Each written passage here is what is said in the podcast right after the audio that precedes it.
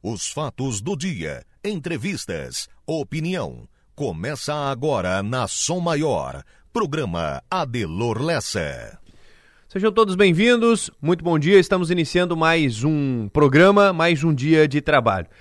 E mais uma vez nós vamos falar sobre a invasão e a destruição dos prédios do Congresso Nacional, do Supremo Tribunal Federal e do Palácio do Planalto. Este fato que foi registrado no último domingo em Brasília um, uma atualização da, da situação de momento, o que se tem de momento referente a este fato. Várias ações elas já foram é, realizadas para que a ordem fosse estabelecida e que agora os danos sejam reparados. Até o momento, a Advocacia Geral da União já identificou mais de 100 empresas suspeitas de terem financiado as manifestações golpistas do último domingo em Brasília. Muitas estão sediadas em Mato Grosso e também aqui em Santa Catarina, aqui no estado. Hoje, a Advocacia Geral da União vai apresentar o primeiro lote de ações contra estes grupos privados. São medidas cautelares junto à Justiça Federal para que os bens em nome destas empresas sejam bloqueados e que estes recursos sirvam para cobrir o prejuízo provocado pelos manifestantes que foram financiados por estas empresas. Até o momento, 1.500 pessoas foram presas, 1.500 foram presos já, até o momento. Também foi iniciada uma força-tarefa para a identificação dos envolvidos. Entre o que a Polícia Federal já fez o reconhecimento estão políticos, influencers, tem um ex-BBB, né? são várias e várias pessoas identificadas pela Polícia Federal até o momento. A grande maioria publicou registros da destruição em suas redes sociais, provocando provas contra si mesmo. Então, facilitando o trabalho da Polícia Federal.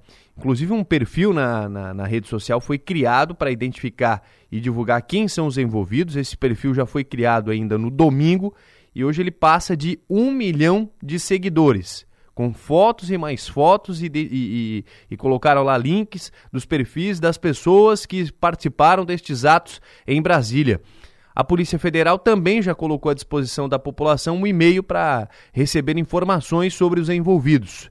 O Ministério da Justiça e Segurança Pública já recebeu 30 mil denúncias, já passa de 30 mil denúncias relacionadas a estes mesmos atos.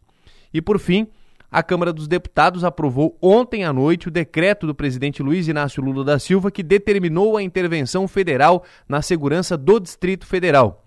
O texto segue para análise dos senadores. Uma sessão está marcada para amanhã de hoje, a princípio. Então, são informações de momento, as atualizações das últimas horas. No programa de hoje a gente fala ainda mais sobre esta situação e como está o movimento em Brasília nesta terça-feira. Já iniciando aí o segundo dia após os atos que foram registrados no último domingo. No programa de hoje a gente fala mais sobre isso. Sejam todos bem-vindos. Muito bom dia.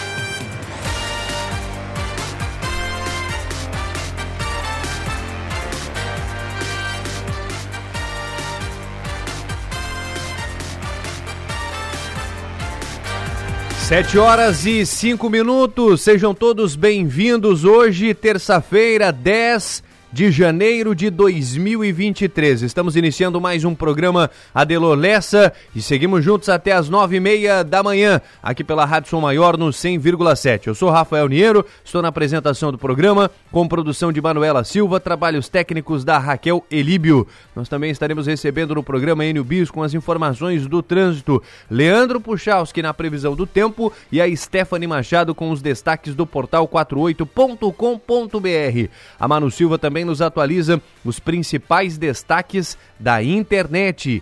E ainda no programa de hoje, claro, contaremos com toda a nossa equipe de jornalismo, todo o pessoal do portal 48.com.br e você sempre bem informado pela Rádio Som Maior. Som Maior Comunicação.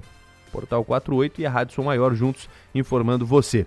Lembrando também que você pode participar conosco aqui no programa no 3431 5150. Você pode mandar sua mensagem aqui pra gente, mensagem de áudio, mensagem de texto. Fique à vontade, participe, interaja de nossa programação.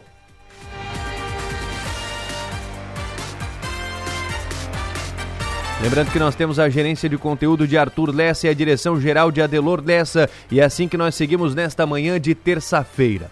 Bom, no programa de hoje, além de estarmos falando sobre repercussão dos atos que aconteceram em Brasília, atos terroristas, nós também estaremos falando do Campeonato Catarinense, que começa no próximo domingo, no próximo sábado, na verdade. Domingo é a estreia do Criciúma. Nós vamos conversar com Carlos Crispim, que é diretor do Departamento de Competições da Federação Catarinense de Futebol, para tratar deste assunto. Como é que está a preparação? Tudo certo? Como é que vai funcionar o campeonato? As equipes que estarão disputando? Daqui a pouco falamos mais a respeito disso do Campeonato Catarinense 2023. Também vamos falar do censo, em resultados do censo preocupam prefeitos da região. Como foi feita a pesquisa? Qual a maior dificuldade? Teve dificuldade na coleta de dados aí das pessoas? Né, por, eh, misturaram política com censo e aí ficou um pouco difícil. A gente vai entender mais sobre isso com o coordenador de área do censo em Criciúma, Gilmar da Silva Coelho.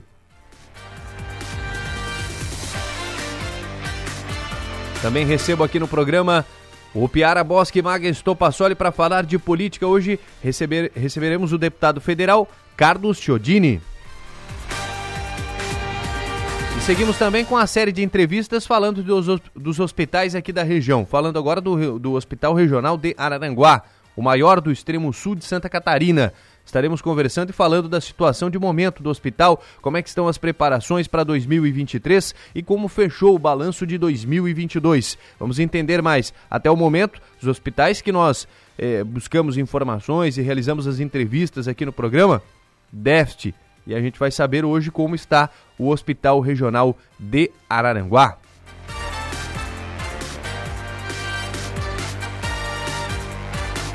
Nós vamos falar também sobre o Gemeládio, produtor da série que trata sobre os 30 anos do Gemeládio, o Ives Goulart. Ele estará conosco aqui no programa. O lançamento da, do segundo episódio acontece na próxima quinta-feira e trata sobre o pacto de amizade entre Uruçanga e Longarone na Itália. Vamos falar um pouco mais de cultura, vamos falar um pouco mais sobre esta parceria entre Uruçanga e Longarone, cidades co-irmãs, e a gente fala sobre o Gemeládio daqui a pouco aqui no programa. Quero parabenizar também os aniversariantes desta terça-feira. Um abraço, parabéns para Diógenes Talamini. É um Nico lá de Uruçanga, tá de aniversário. Tá de aniversário hoje, parabéns, felicidades. Muitos anos de vida. A Silvéia Baesso Sebastião, a Fabiana Souza, também a Jandira Sangalete, o Evandro Correia, o Antônio Deluca, professor Antônio Deluca, lá de Morro da Fumaça, também completando mais um ano de vida. Parabéns.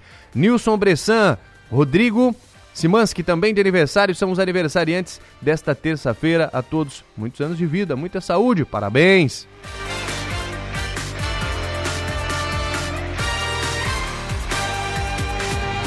Movimentando as primeiras vozes do rádio, nós vamos atualizar o trânsito neste momento. Principais rodovias da região. Alô, Enilbis, bom dia.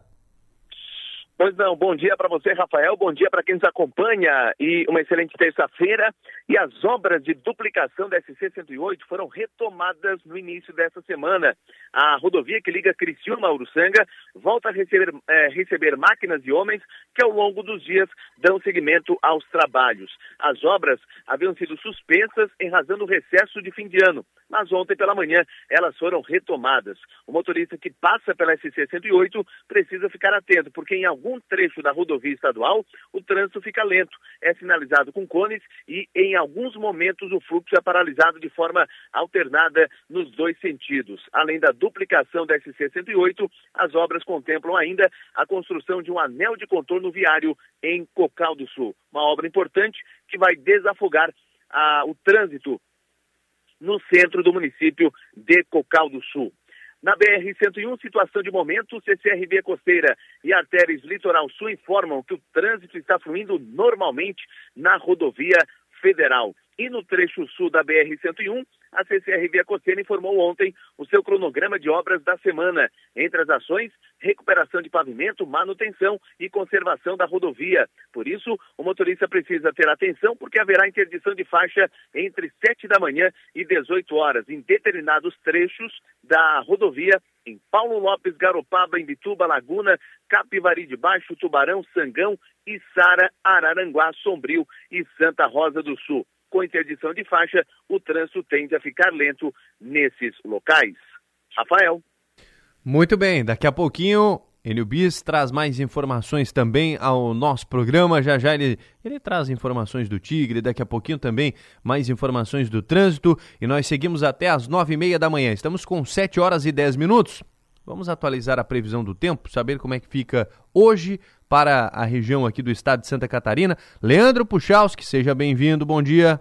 Olá pessoal, vamos com as informações do tempo de uma terça-feira em Santa Catarina, onde o domínio é de uma massa de ar quente e úmido. Isso vai permitir a presença do sol no decorrer dessa terça-feira, e eu estou falando para todas as áreas do estado. Na companhia das nuvens, é verdade, mas o sol aparece, as temperaturas sobem, faz calor. Para vocês terem ideia, a gente tem algo em torno de 30 graus na maioria dos nossos municípios, algumas cidades um pouquinho para baixo, mas na faixa de uns 28, 29 graus, né? Outras passam um pouquinho pouquinho e quem passa mais dos 30 é o pessoal do extremo oeste, onde vai até uns 36. Esse calor, combinado com a umidade do ar mais elevada, acaba formando algumas nuvens mais carregadas e, portanto, pancadas de chuva, pessoal, ao longo da tarde para a noite dessa terça-feira estão previstas. Distribuição de verão muito irregular, porque a nuvem que se forma a partir do calor e da umidade, ela tem uma área de abrangência pequena. Então, enquanto você tem uma pancada de chuva numa região, você não tem numa área próxima. Então, essa característica de distribuição irregular é o que vale para essa terça-feira, não pega todos os municípios. Porém, aonde essa chuva pega, tá? Você pode ter uma trovoada junto pelo tipo de nuvem que tem essa característica. Um abraço para todos vocês com as informações do tempo. Leandro Puchalski. Previsão do tempo. Oferecimento: Instituto Imas. IH Serve. Romance que não acaba na venda. 7 horas e 12 minutos, 7 e 12. Nós seguimos aqui com os destaques agora do portal 48.com.br. Quais são as principais notícias, Stephanie Machado? Tudo bem? Seja bem-vinda, bom dia. Bom dia, Rafael. Bom dia aos ouvintes. Dois homens foram presos com drogas e um veículo roubado na noite de ontem. Segundo a Polícia Militar, a dupla tentou fugir após perceber a aproximação da guarnição no bairro Floresta, em Braço do Norte. Diante da suspeita, a PM realizou a abordagem e encontrou uma bucha de cocaína e uma pedra de crack escondidas na boca do motorista. O passageiro assumiu a posse de parte das substâncias.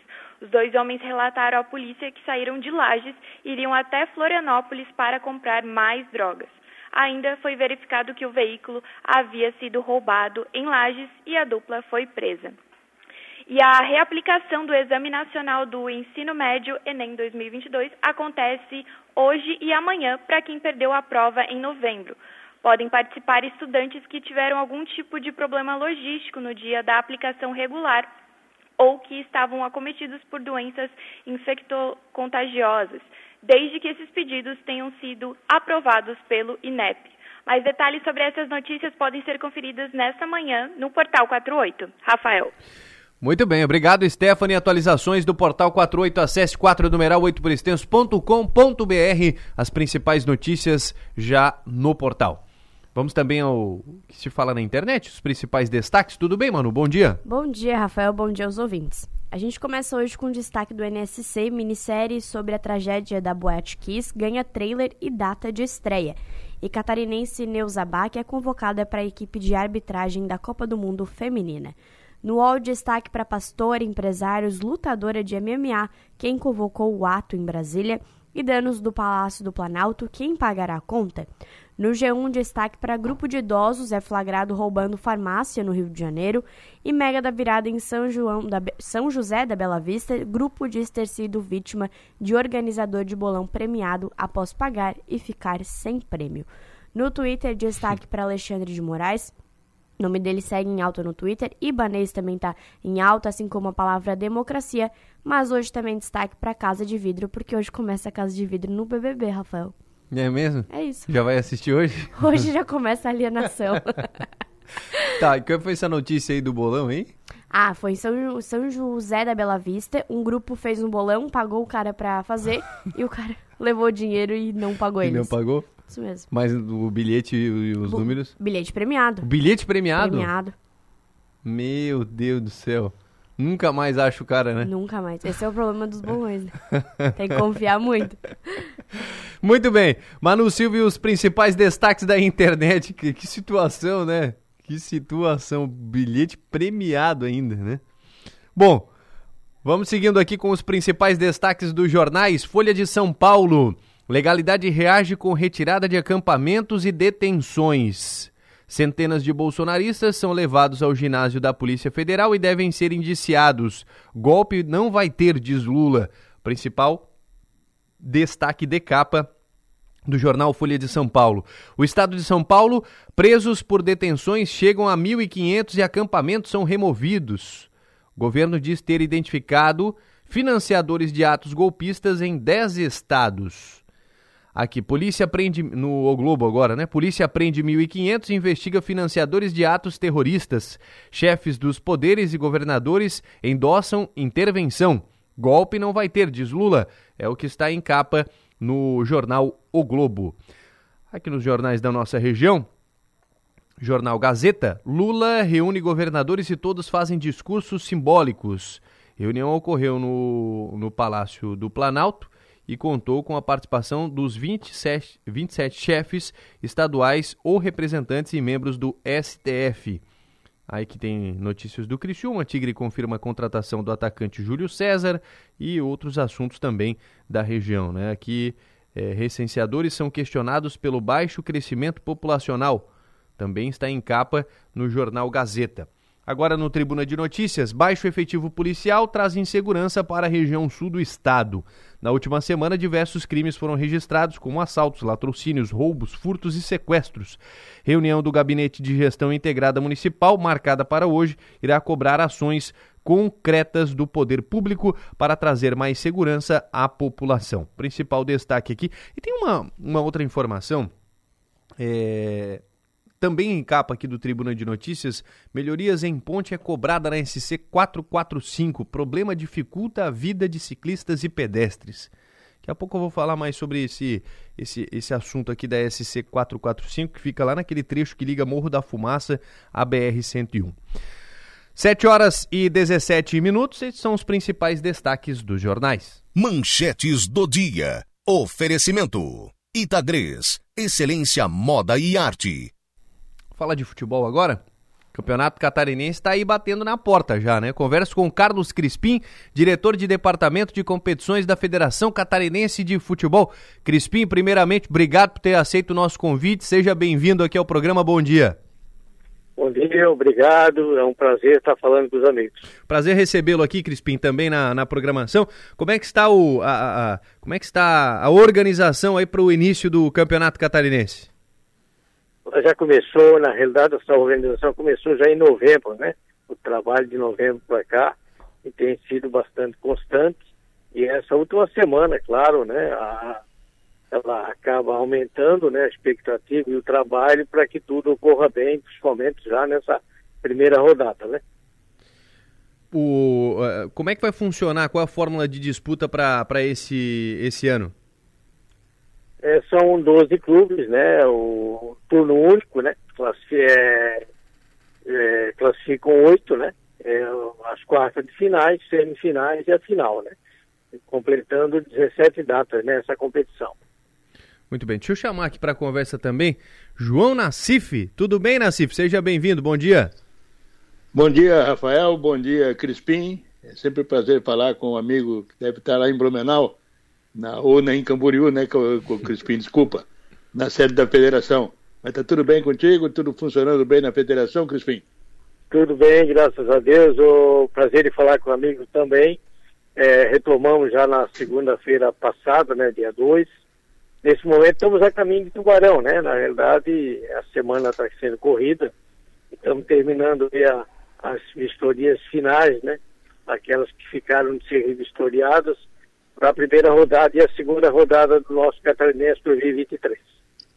O Atlético Catarinense é um time novo, surgiu, um time emergente, está aí, tá aí sob, o, sob a tutela do, do Romário. Onde é que vai jogar o Atlético Catarinense? Qual é a, qual, de que forma a federação aceita que um clube que não tem ainda uma base forte possa jogar em estádios que não sejam aqueles seus, aqueles seus estádios em que eles poderão mandar os jogos? O, nós temos o nosso manual de estrutura o, e também o nosso regulamento geral, nós, ele determina que o clube tem que indicar um estádio, né? Seja dele ou alugado, é, no conselho técnico, né? E esse, claro, esse clube ele tem que é, enviar para a federação um contrato, né? Onde esse contrato determina e dá autorização para ele mandar os jogos da competição que ele vai participar, isso seja Série A, Série B ou Série C. Então, pelo nosso regulamento e pelo manual de estrutura, né, o, o Atlético Catarinense cumpriu todas as, as, determinações. Ele fez um contrato com o Ercílio Lula, com, desculpa, com o, o Figueirense, é, é, da região dele, né, porque ele joga, ele é de São José, e São José faz parte da região conurbada aí da, da, da Florianópolis. Em função disso, ele pode realmente indicar um, um estádio ou em São José, que é a sua sede, é Florianópolis, ou mesmo Palhoça, né? Ele indicou é, Florianópolis, que é o estádio do Figueirense. Perfeito. Crispim, sempre se faz uma avaliação quando tem uma expectativa de início de competição, principalmente no campeonato catarinense da Série A, com relação à presença de público. Né? Porque nessa época nós temos aí é, o verão pegando solto, correndo né, muito forte, as praças realmente é, com muita movimentação de turistas. Vocês têm assim uma expectativa de que este ano a coisa possa ser melhor do que em, em anos anteriores com relação à presença e participação de público nos jogos do campeonato?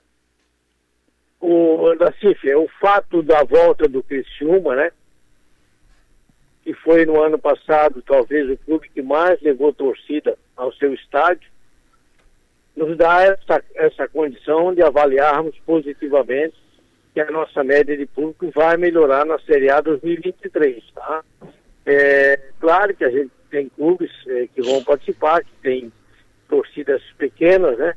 Mas na sua maioria, pela motivação que está sendo o campeonato aí, em termos de investimento que os clubes estão fazendo, acreditamos sim, né, na, na volta forte do, do, do, do público ao estádio e reforçando, né, com essas, o retorno do Criciúma, né? Eu acredito que vai melhorar bastante a nossa média de público em 2023. Uma discussão muito forte que está acontecendo com relação à participação de clubes na, na Copa do Brasil deste ano. Amanhã haverá o sorteio que o ranking determinou aí um empate entre Criciúma e Guarani para saber qual é a equipe que será colocada na Copa deste ano. Crispim, a CBF já anunciou uma mudança no seu regulamento, no seu formato, pelo menos na indicação de clubes para a temporada 2024 com relação à Copa do Brasil. Como é que vocês avaliaram essa mudança? Santa Catarina terá três vagas para disputar a competição. Qual é a avaliação que a federação faz dessa mudança que houve no, no regulamento no, ou na forma de escolher os clubes para a Copa de 2024, Crispim? Ô, Nacife, é uma opinião minha, né, Nacife? Eu acho que para nós, para a Federação Catarinense, ela foi uma é uma mudança, né, que não é salutar, não é não vem é, premiar realmente aquilo que nós nos usufruímos até o momento, né?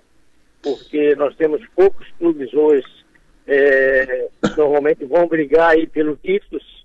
Acontece lá, pode acontecer como aconteceu ano passado com o Brusque o Camboriú, mas isso não é uma regra nas nossas competições de Série A que dão a vaga, né? Que darão sempre a vaga para a Copa do Brasil. Então, se nós sempre que é, conseguirmos aí os clubes que já têm ranking, né? É, se for os pequenos que forem primeiro ou segundo, ou, ou mesmo na Copa Santa Catarina, e os que têm direito a ranking não tiverem mais essa condição, para nós realmente não é e não será, né? Uma decisão boa, na minha opinião, tomada pela CBF. Ô, ô, Crispim, deixa eu aproveitar aqui para fazer uma pergunta relacionada a isso. Nós recebemos uma informação agora de que a Federação Catarinense teria sugerido um jogo extra entre Criciúma e Guarani para definir a vaga na, na, Copa do Brasil. Procede isso? O presidente Rubens, né, ele desde dezembro, quando foi, foi informada essa situação pela própria CBS. Então, o presidente Rubens tem tentado, de todas as formas, achar uma, uma, uma situação né, que pudéssemos resolver isso sem ir para o sorteio, claro, para garantir a vaga do Criciúma, né? É, o presidente, eu não, não falei com ele sobre essa situação, se ele tinha é, realmente falado sobre alguma questão de um jogo extra na CBF, é, mas ele tentou, de todas as formas, né, achar uma alternativa para preservar o direito do Criciúma.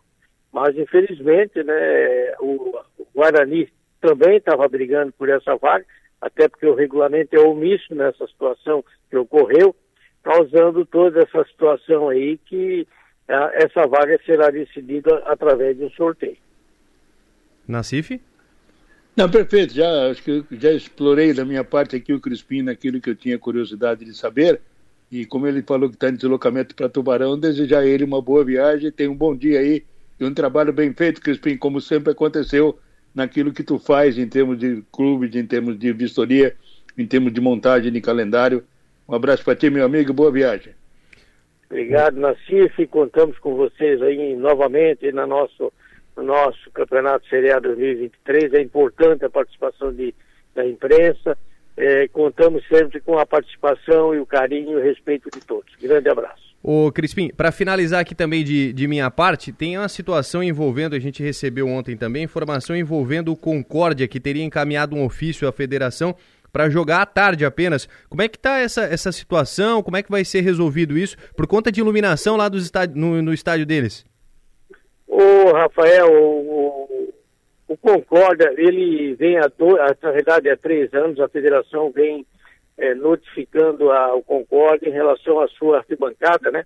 Ele tinha a arquibancada onde contemplava os, o, as cabines de rádio, TV e camarote, era bem acanhada, tá? Numa situação aí de, de, de, de, de conforto bem abaixo daquilo que se precisa. E quando é um estádio municipal, é, isso, essa briga do clube com o próprio município vem já há dois, três anos com relação à construção de uma arquibancada nova.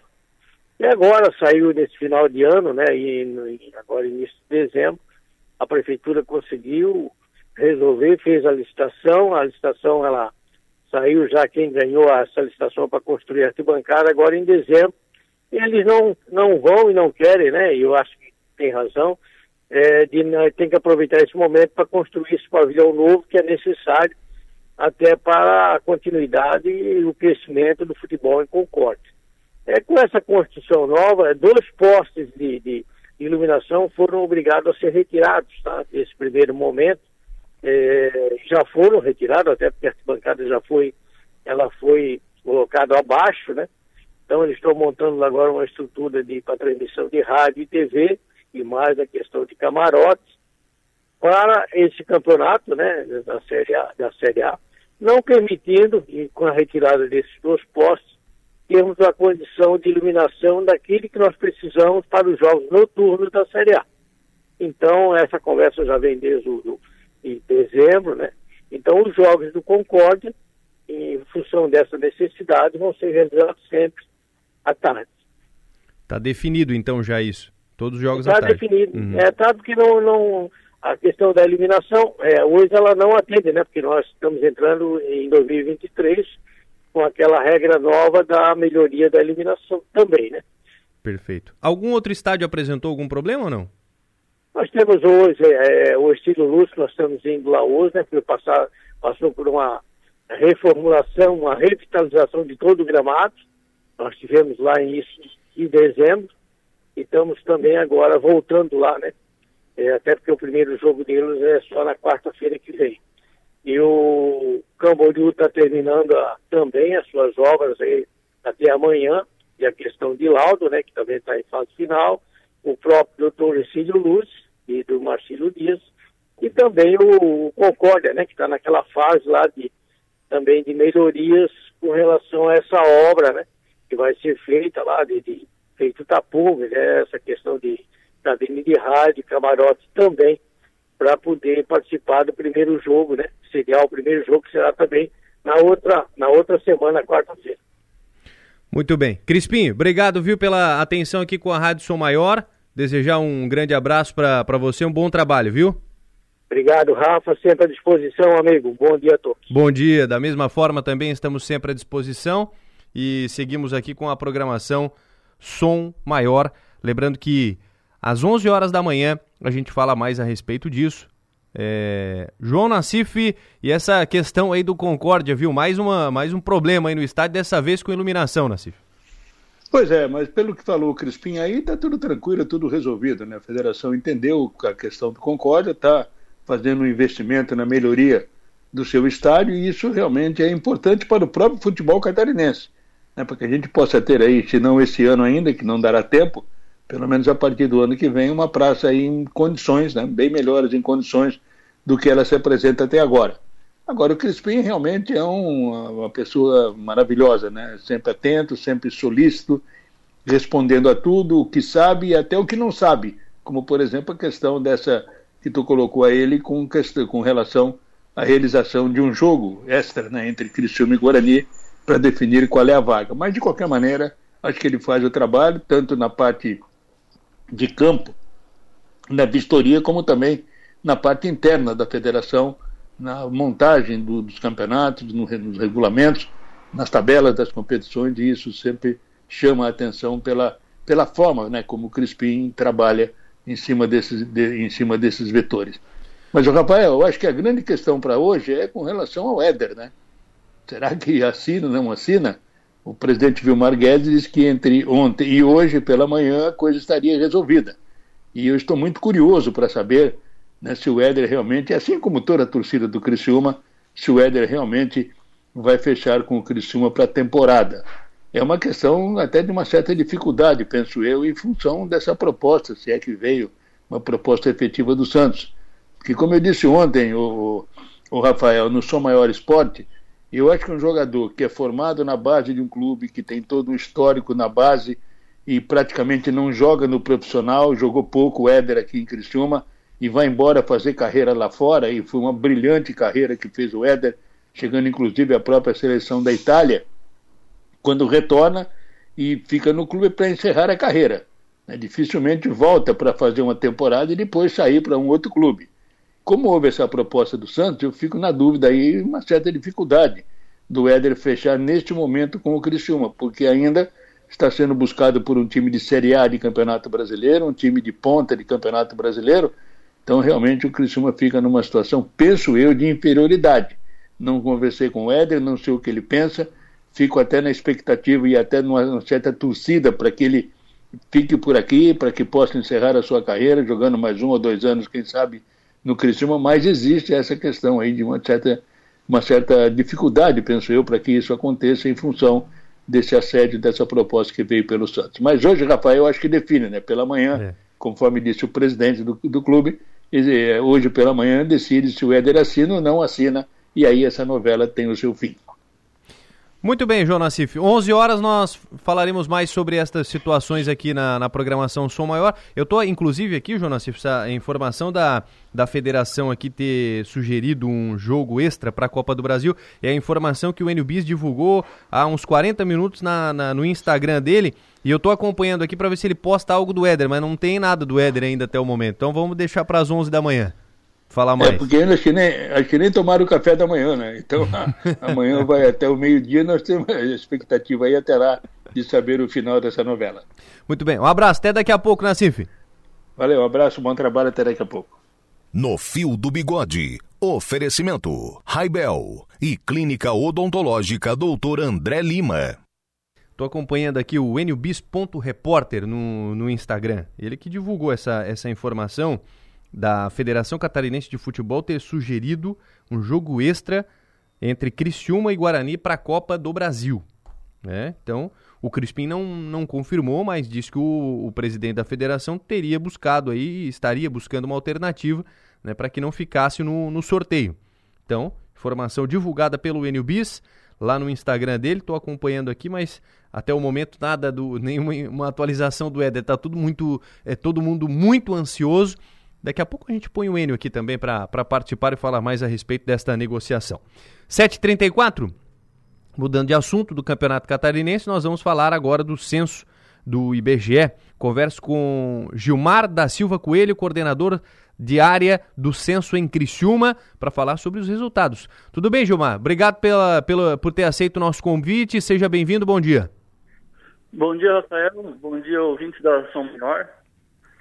Prazer recebê-lo aqui, Gilmar, no, no programa, para a gente falar um pouco mais sobre o censo. Qual foi o resultado que vocês obtiveram é, no censo de 2022 e 2023? Como é que ficaram os, os dados? Então, o que acontece? O número que saiu no final do ano passado foi uma prévia do resultado final do censo, né? Porque o censo em si ainda não acabou. Então, e por que, que o IBGE emitiu essa prévia? É, o IBGE tem uma obrigação para com o TCU de todo ano informar a, o número de habitantes é, dos municípios. Então, é, então, dada essa obrigação, o IBGE forneceu um número que seria a prévia do, do resultado final do censo. No entanto, a gente ainda está é, trabalhando, verificando o trabalho dos recenseadores. Esse número é, tem possibilidade, de, encontrando alguma, alguma falha em algum canto, é, de, de mudar, mas com certeza não vai ser nada assim, muito grande. É, e vocês é, encontraram algumas dificuldades nesse primeiro momento. Como é que foi isso, Gilmar? Uma resistência das pessoas em estar participando da, da pesquisa? Como é que foi? Qual, qual foi essa dificuldade que vocês tiveram? A dificuldade maior mesmo é, foi a contratação de recenseadores e, e também supervisores. É, veja que a gente tinha 450 vagas entre recenseadores e supervisores para toda a ANREC e no melhor dos momentos a gente conseguiu trabalhar com 200, 200 e, e poucos é, contratados. Por isso, né, o censo tem, tem se arrastado aí até, inclusive, já virando o ano, né? Pois é, e há uma expectativa para que seja concluído dentro da normalidade? É, a, a, a pretensão do censo que é fazer 100%, isso é, com certeza a gente não, não vai conseguir. Esse, esse censo está bem, bem atípico, né? Vale lembrar né, que lá atrás sofreu um corte de um bilhão no orçamento. Provavelmente isso tem impactado a, a operação. Mas, assim, a gente uh, espera que dos domicílios ocupados, e esses a gente tenha certeza de ter cadastrado todos os domicílios, uh, a gente possa entrevistar uh, perto de 95% desses domicílios. É uma expectativa boa, então, para o censo, né? É, ele é. deve ir até quando? Com os recenseadores, provavelmente até final do, de janeiro agora. E aí vamos seguir ainda com os supervisores é, fazendo as verificações, né? Alguma possibilidade de omissão. É, tem o 137, vou aproveitar o espaço, tem um 137 que o cidadão, diz que censo, né, que o cidadão que porventura julgue não ter sido recenseado, pode ligar, vai gerar uma demanda para a gente ir no, no, domicílio, ou por tentar por telefone também, fazer essa entrevista que não tenha feito. Então, é, essa é a posição no, no, momento. Vocês encontraram alguma resistência nas pessoas é, em estar participando disso, respondendo, enfim?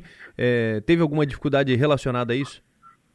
A gente tem. É, não chega a ser um, uma, uma coisa assim alarmante, mas é, a média de, de, recusas, por exemplo, do, do último censo é, foi em torno de próximo de 1%, não chegou a 1%. E hoje a gente tem 2% de, de recusa. Tem também ali 1,8% de é, domicílios que a gente deixou o e-ticket para a pessoa responder pela internet e não recebemos resposta. Então tem, tem um aumento nesse sentido, mas ainda é, não é alarmante, né? É, como é que funciona a pesquisa em condomínios? Como é que ela é feita?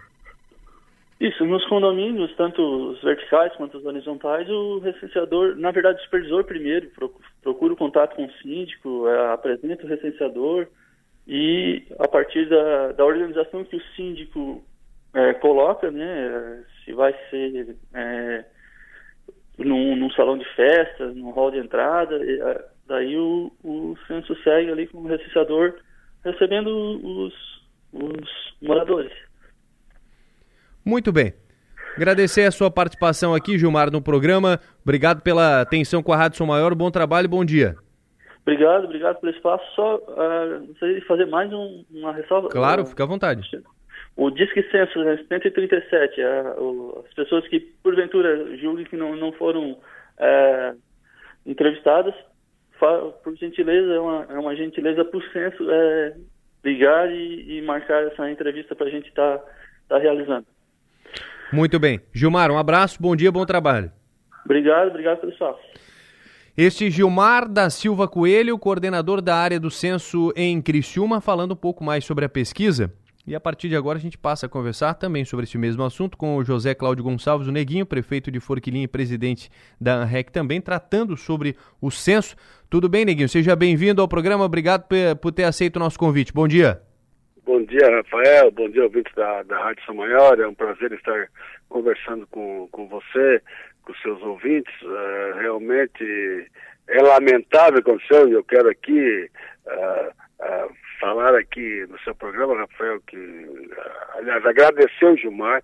O Gilmar é um técnico do, do, do IBGE, um dos coordenadores, uma pessoa solícita, esteve, esteve sempre presente quando nós o chamamos. Agora, o Gilmar, logicamente, não é, não é o responsável pela irresponsabilidade cometida pelo, pelo IBGE na realização do censo de 2022. Veja bem, Rafael e ouvintes, primeira situação, é, falta de mão de obra. Não houve um planejamento financeiro por parte do, do, do IBGE. Houve falta de recenseadores em todo o Brasil. E aqui na nossa região, principalmente. Veja bem, Rafael, o emprego do, do censo é temporário ali, ele variaria de três a seis meses. E a faixa salarial é ainda abaixo da faixa existente hoje no mercado de trabalho. Então, com vagas existentes na nossa região, aqui na minha cidade, Forquilia, e, e, e, nas demais cidades da região carbonífera, as pessoas, ao invés de optarem por um emprego temporário, elas optaram, logicamente, por um emprego permanente. Aí estaria, estaria a primeira falha, porque deveria haver um planejamento para ter uma remuneração maior. Segunda falha, as pessoas, esses recenseadores, pelo fato de estarem em número reduzido, eles não conseguiram chegar em todas as residências. E ainda nós tivemos um outro agravante, que faltou comunicação do IBGE com a população para esclarecer a população que quando chegasse o recenseador, o recenseador, o morador deveria atender o recenseador. Então teve situação que o recenseador não chegou na residência por falta de mão de obra, falta de recenseadores, e teve situações que o recenseador chegou e não foi atendido. O que aconteceu? O IBGE, ele tem o levantamento de todas as residências do Brasil. E quando o recenseador chega numa residência, Rafael, uma, duas ou três vezes, e não encontra ninguém em casa, não é atendido, é feita uma média. Essa média está abaixo de três habitantes, três habitantes por residência, o que no nosso entendimento não condiz com a média da região, que é acima de três. Então, esses fatores fizeram com que houvesse uma distorção na maioria dos municípios. Aqui em Forquilinha, por exemplo, que, que, que, que esse levantamento apontou 31.660 uh, pessoas, está aquém daquilo apontado pelas agentes de saúde, mas não é uma, um número tão discrepante com relação a outros municípios, como Criciúma, como Nova Veneza e como Orleans. E agora, uma outra situação mais grave ainda, Rafael. O IBGE eh, comunicou o Tribunal de Contas da União, o Tribunal de Contas da União, através de uma portaria, certo? Já homologou esses dados em 28 de dezembro. Esses dados começaram a valer a partir de 1 de janeiro por repasse do FPM. Hoje, hoje todos os municípios do Brasil estão recebendo a primeira de três parcelas de cada mês, é dia 10, dia 20, dia 30, do SPM. O que, é que está acontecendo, Rafael? Já houve um decréscimo de aproximadamente 10% dos primeiros 10 dias de 2023 com os primeiros 10 dias de 2023. Então, o município, por exemplo, que receberia um milhão, que recebeu um milhão nos 10 primeiros dias de 2022, está recebendo 900 mil reais agora. No caso da Forquilinha, nós aumentamos o índice de 1,4 para 1,6. Isso representa 12,5%. Resultado, nós estamos recebendo um pouco a mais do que recebemos no ano passado. Agora, tem um município aqui na região carbonífera, que eu vou, não vou citar o nome, que está perdendo 200, não é Criciúma, que está perdendo 200 mil reais em 10 dias de 2023 com relação a 10 dias de 2022. Então você veja a dificuldade e a falta que esses recursos e, virão e, estarão ah, presentes na realidade de cada município. Quais são as nossas providências? Infelizmente, como eu falei anteriormente, esse censo já foi homologado pelo Tribunal de Contas da União. Em tese, segundo o Gilmar, segundo os técnicos na nossa reunião de ontem da ANREC, é, em tese haverá recenseador na rua até 31 de janeiro. Mas se for mudar alguma coisa, é só para 2024, viu, Rafael? 2023 não muda mais nada com relação ao repasse de SPM. Então nós estamos fazendo um trabalho na REC de conscientização, até que as pessoas recebam os recenseadores, né, que isso é importante que atendam os recenseadores e que caso as pessoas não receberem visita de recenseador, por favor, é 137. 137 é o fone censo, é de graça. 137, liguem para o recenseador para ver se o recenseador consegue ainda chegar na sua residência. E depois disso é só ação judicial, Rafael, infelizmente. Ô, ô Neguinho, até essa questão envolvendo aí é, as pesquisas e tal, tem muita gente que não está recebendo a informação da importância de, de, participar do censo, que acha que também é, é alguma situação política para saber o que tem em casa, enfim, qual é a renda, mas não tem nada a ver, não tem nada relacionado a isso, né? Exatamente, é isso que faltou, uma política de informação, uma mídia do IBGE. O IBGE deveria ter, ter investido primeiro em mão de obra tem que ter recenseador. E segundo, fazer um, um, trabalho, já que era um ano eleitoral, um ano tumultuado no Brasil, que não precisa falar, todo mundo sabe, explicando né, da importância do munícipe, do morador, receber o recenseador, que isso é importante para as informações, é importante para sua família, é importante para sua rua, para o seu bairro, para sua cidade. Não houve esse trabalho intenso de mídia. E agora os municípios estão sofrendo. Então, como eu falei, nós estamos iniciando uma campanha hoje na REC, tardia, mas antes tarde do que nunca, agora de uma atribuição que não seria nossa, né, Rafael? É uma atribuição, o censo é uma atribuição do IBGE, certo? Que é o órgão ligado ao governo federal. Ah, falando aí da, da, de Forquilinha, muito prejudicada Forquilinha né, nesse censo? Não, como eu falei anteriormente para você, as nossas agentes, elas, elas apresentam aí 33 mil habitantes cadastrados. Nós Sim. tivemos aí 31.600. Não há diferença tão grande como Criciúma, que teve quase 10 mil, Orleães, 4 mil. Enfim, todos os municípios tiveram, tiveram diferença de dados, uns maiores, outros menores. Infelizmente, para Forquilinha, essa diferença foi menor. Infelizmente, para outros municípios foi maior. Mas eu estou preocupado é com a região. Eu não quero, não estou nesse momento falando com o prefeito de Portilinha. Estou falando com o presidente da Associação dos Municípios da Região Carbonífera. Quem perde é a região. A região perde, perde recurso, a região perde, perde poder político, enfim, a região, mais uma vez, sai prejudicada em detrimento às demais regiões de Santa Catarina. E que pese esse problema em todo o Brasil. Agora nós já estamos atrás, né, Rafael? É. E vamos continuar é. atrás. Agora, é, o seguinte, essa questão de, é, de, de, contratar pessoas para trabalharem isso, teve um corte de verbas do governo, né? Está relacionada a isso, a contratação dessas pessoas? Exatamente, Rafael, exatamente. Faltou um planejamento financeiro, enfim. A nível... É, a, a, nível... Nacional. A nível nacional, perfeito.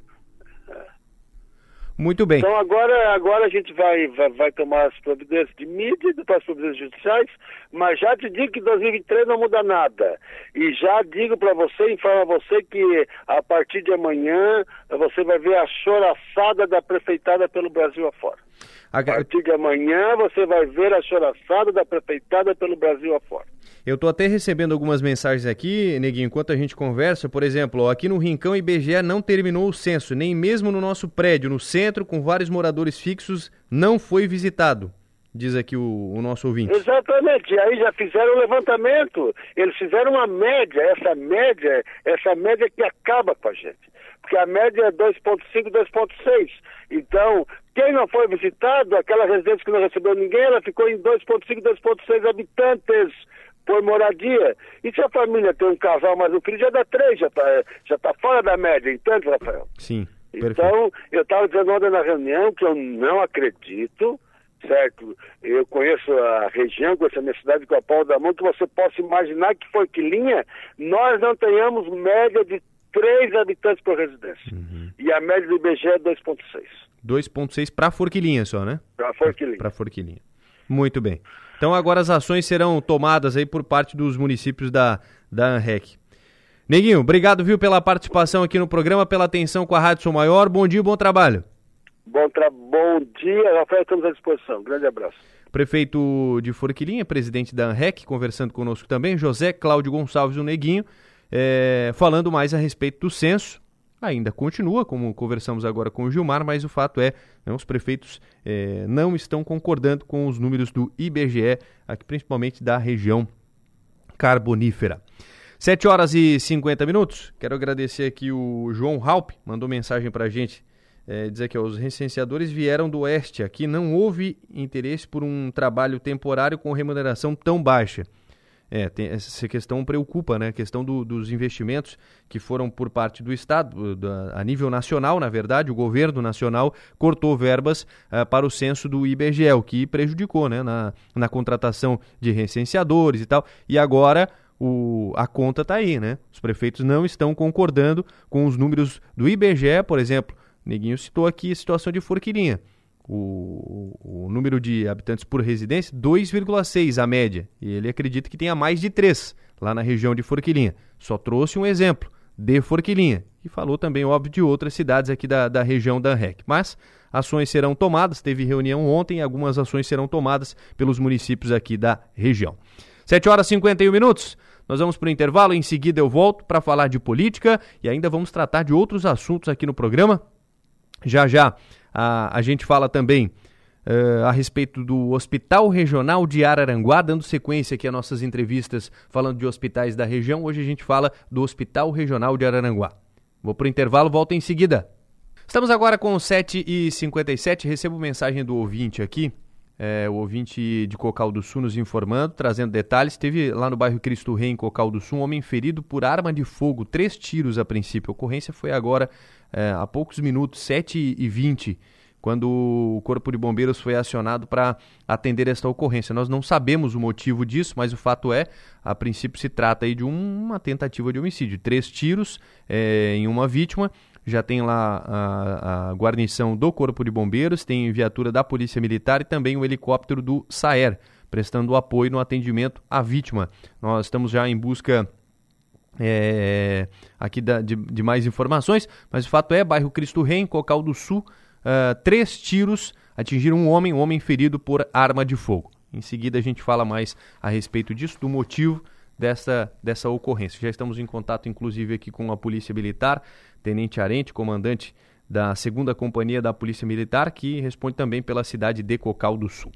Bom, deixa eu falar aqui da Via Inox. É sempre importante ficar atento às oportunidades. Se você está planejando um churrasco no final de semana, está procurando por ofertas especiais em utensílios de cozinha e acessórios, confira e aproveite as maiores ofertas da Via Inox em espetos, grelhas, faqueiros é, Poliwood, facas e pegadores e muitos outros itens que você encontra lá. Tudo em viainox.com.br, nas redes sociais pelo arroba Tramontina ou em todas as lojas Via Inox com amplo estacionamento. Não perca a oportunidade.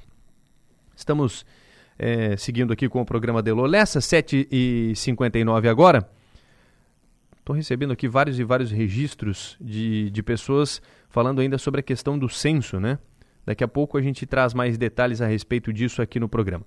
Tudo bem, Maga? Seja bem-vinda, bom dia. Bom dia, Rafael, bom dia a todo mundo que nos acompanha e ao doutor Piara que deve estar tá chegando aí, né?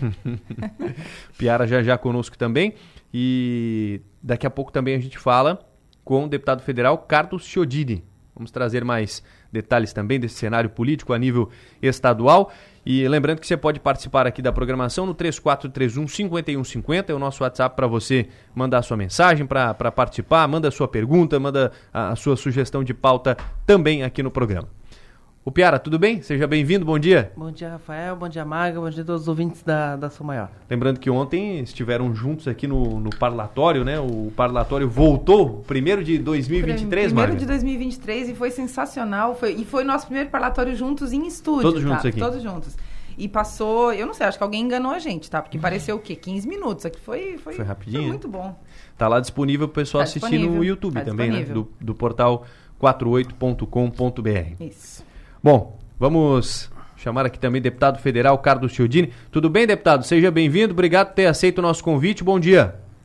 Bom dia, Rafael, todos os ouvintes, a equipe aí da Rádio Som Maior. Sempre bom participar aí do programa do Adelor Lessa, que está de férias, né? Saudar também o Piara e a Maga, que estão aí na bancada. Prazer recebê-lo aqui, deputado. E, Inclusive estou com eles aqui mesmo. E fiquem à vontade aqui, o E o, Piara, Adelor, Maga. e o Adelor está na escuta, Tá na viu, escuta. deputado? Bom dia. bom dia, o Adelor está de férias, mas acompanhando. Exatamente.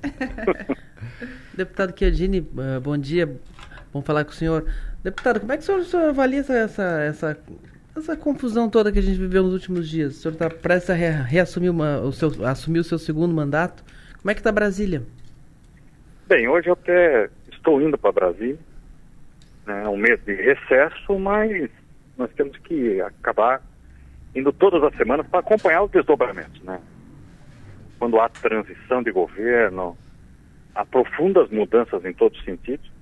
E se você ficar distante, quando voltar né, para tomar posse, o governo já está tomado as estruturas e tudo mais, além do mais que o tempero especial dessa tensão política né, que a gente viveu, ou ainda estamos vivendo, melhor dizendo, é, e que não é de hoje, né? Essas manifestações vêm desde é, das eleições, com fechamento de estradas, com caravanas, e que são justas até enquanto mantenham a ordem social, mas também né, que entram num limbo é, de legalidade quando acaba é, ferindo é, patrimônio público, é, o direito dos outros de ir e vir e tantas coisas que a gente viveu. Então eu condeno os atos violentos, né, os atos que acabam ou que acabaram culminando aí nesse fim que eu considero triste para a história brasileira e que o Brasil encontre um caminho e volte é, para um, um ciclo virtuoso, né, assim podemos dizer. Principalmente pensando em economia, né, enrolando um pouco as bandeiras políticas, as ideologias, mas pensando que nós temos um ano pela frente, um ano cheio de desafios.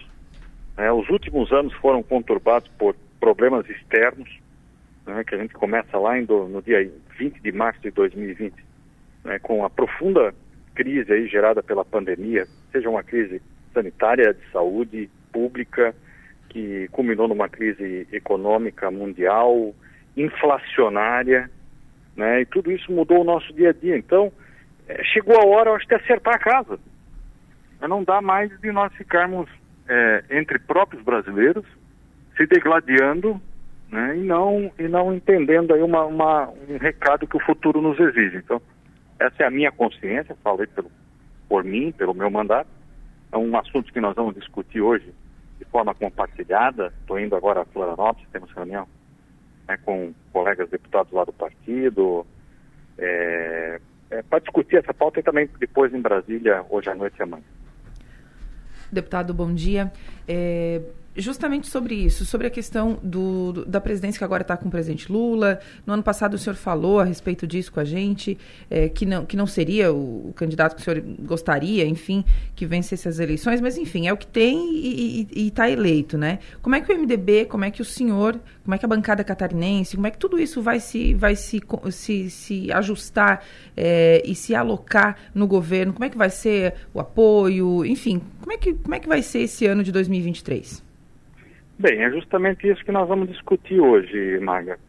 É, A participação é, tanto do governo de uma forma explícita, né, exercendo funções, ou não há nenhuma função é, do MDB catarinense no governo federal, tanto no governo anterior quanto no atual. né, nós agimos de forma independente, não há ainda uma posição firmada aí da nossa atuação política como base. Claro que nós não vamos, e não é nosso perfil, fazer uma oposição a tudo e a todos. Né? São questões é, pontuais que nós vamos analisar e estar acompanhando e também olhando acima da, da questão partidária o interesse de Santa Catarina. serão quatro anos que o governo está colocado, nós temos obras andando, nós temos um monte de situações e, inevitavelmente, nós somos demandados aí pelas associações, pelo setor produtivo, pelo setor social, cultural, por todo mundo, para bater na porta do governo né, e defender o interesse de Santa Catarina. Agora, se nós ficar lá só é, é, criticando e não construindo pontes, nós vamos fazer um mandato simplesmente midiático, né? Que volto a uhum. dizer, é algo comum, é algo mais cada vez mais comum é, na cena política brasileira e catarinense idem, porém não é o nosso perfil é, de fazer política assim de entrega de resultado, né? E de participação muito próxima às bases. Deputado, uh, a gente tem, tem um momento agora da pacificando um pouquinho a, a situação política de preenchimento de cargos no governo. O seu partido, o MDB, ele tem o Ministério dos Transportes, com, com Renan Filho. O, vários cargos, tem, tem um, cargos que importam aqui em Santa Catarina, como, por exemplo, a, o comando do DENIT estadual, ligados a essa pasta e uma, um, uma, uma estrutura muito importante para tocar as obras aqui de Santa Catarina, que é uma demanda histórica. O MDB tem interesse em preencher esses cargos federais aqui em Santa Catarina? É, primeiro, isso é uma das pautas que também é a nossa ida a Brasília, o deputado Cobalcini também vai me acompanhar, deputado federal eleito, atual deputado estadual, né, para fazer essas tratativas e ver como isso vai acontecer. O que me consta, esses espaços regionais serão discutidos somente após a posse dessa nova legislatura, né, ou seja, a partir do mês que vem. Mas claro que espaços importantes né, como o DENIT, que de uma forma ou de outra pode interferir no andamento das obras, das grandes pautas de Santa Catarina, são espaços que nós vamos ter oportunidade de discutir, né, com, seja com o próprio núcleo político do governo ou com o Ministério do Transporte, para dar o resultado que Santa Catarina fez, como vários partidos ocuparam esses espaços aí ao longo dos últimos anos, e ao longo de governos de várias legendas. Então o MDB então, muito tempo não acompanhou, não, não ocupou esse espaço e vai é, tentar é, discutir se houver oportunidade e escolher alguém com competência necessária, atu... que é um espaço extremamente técnico. Deputado, se o atual governador Jorginho Melo, que é bolsonarista, pode ocupar o DENIT na época da Dilma, não tem problema o MDB também ocupar? Você está fazendo uma pergunta aí respondendo.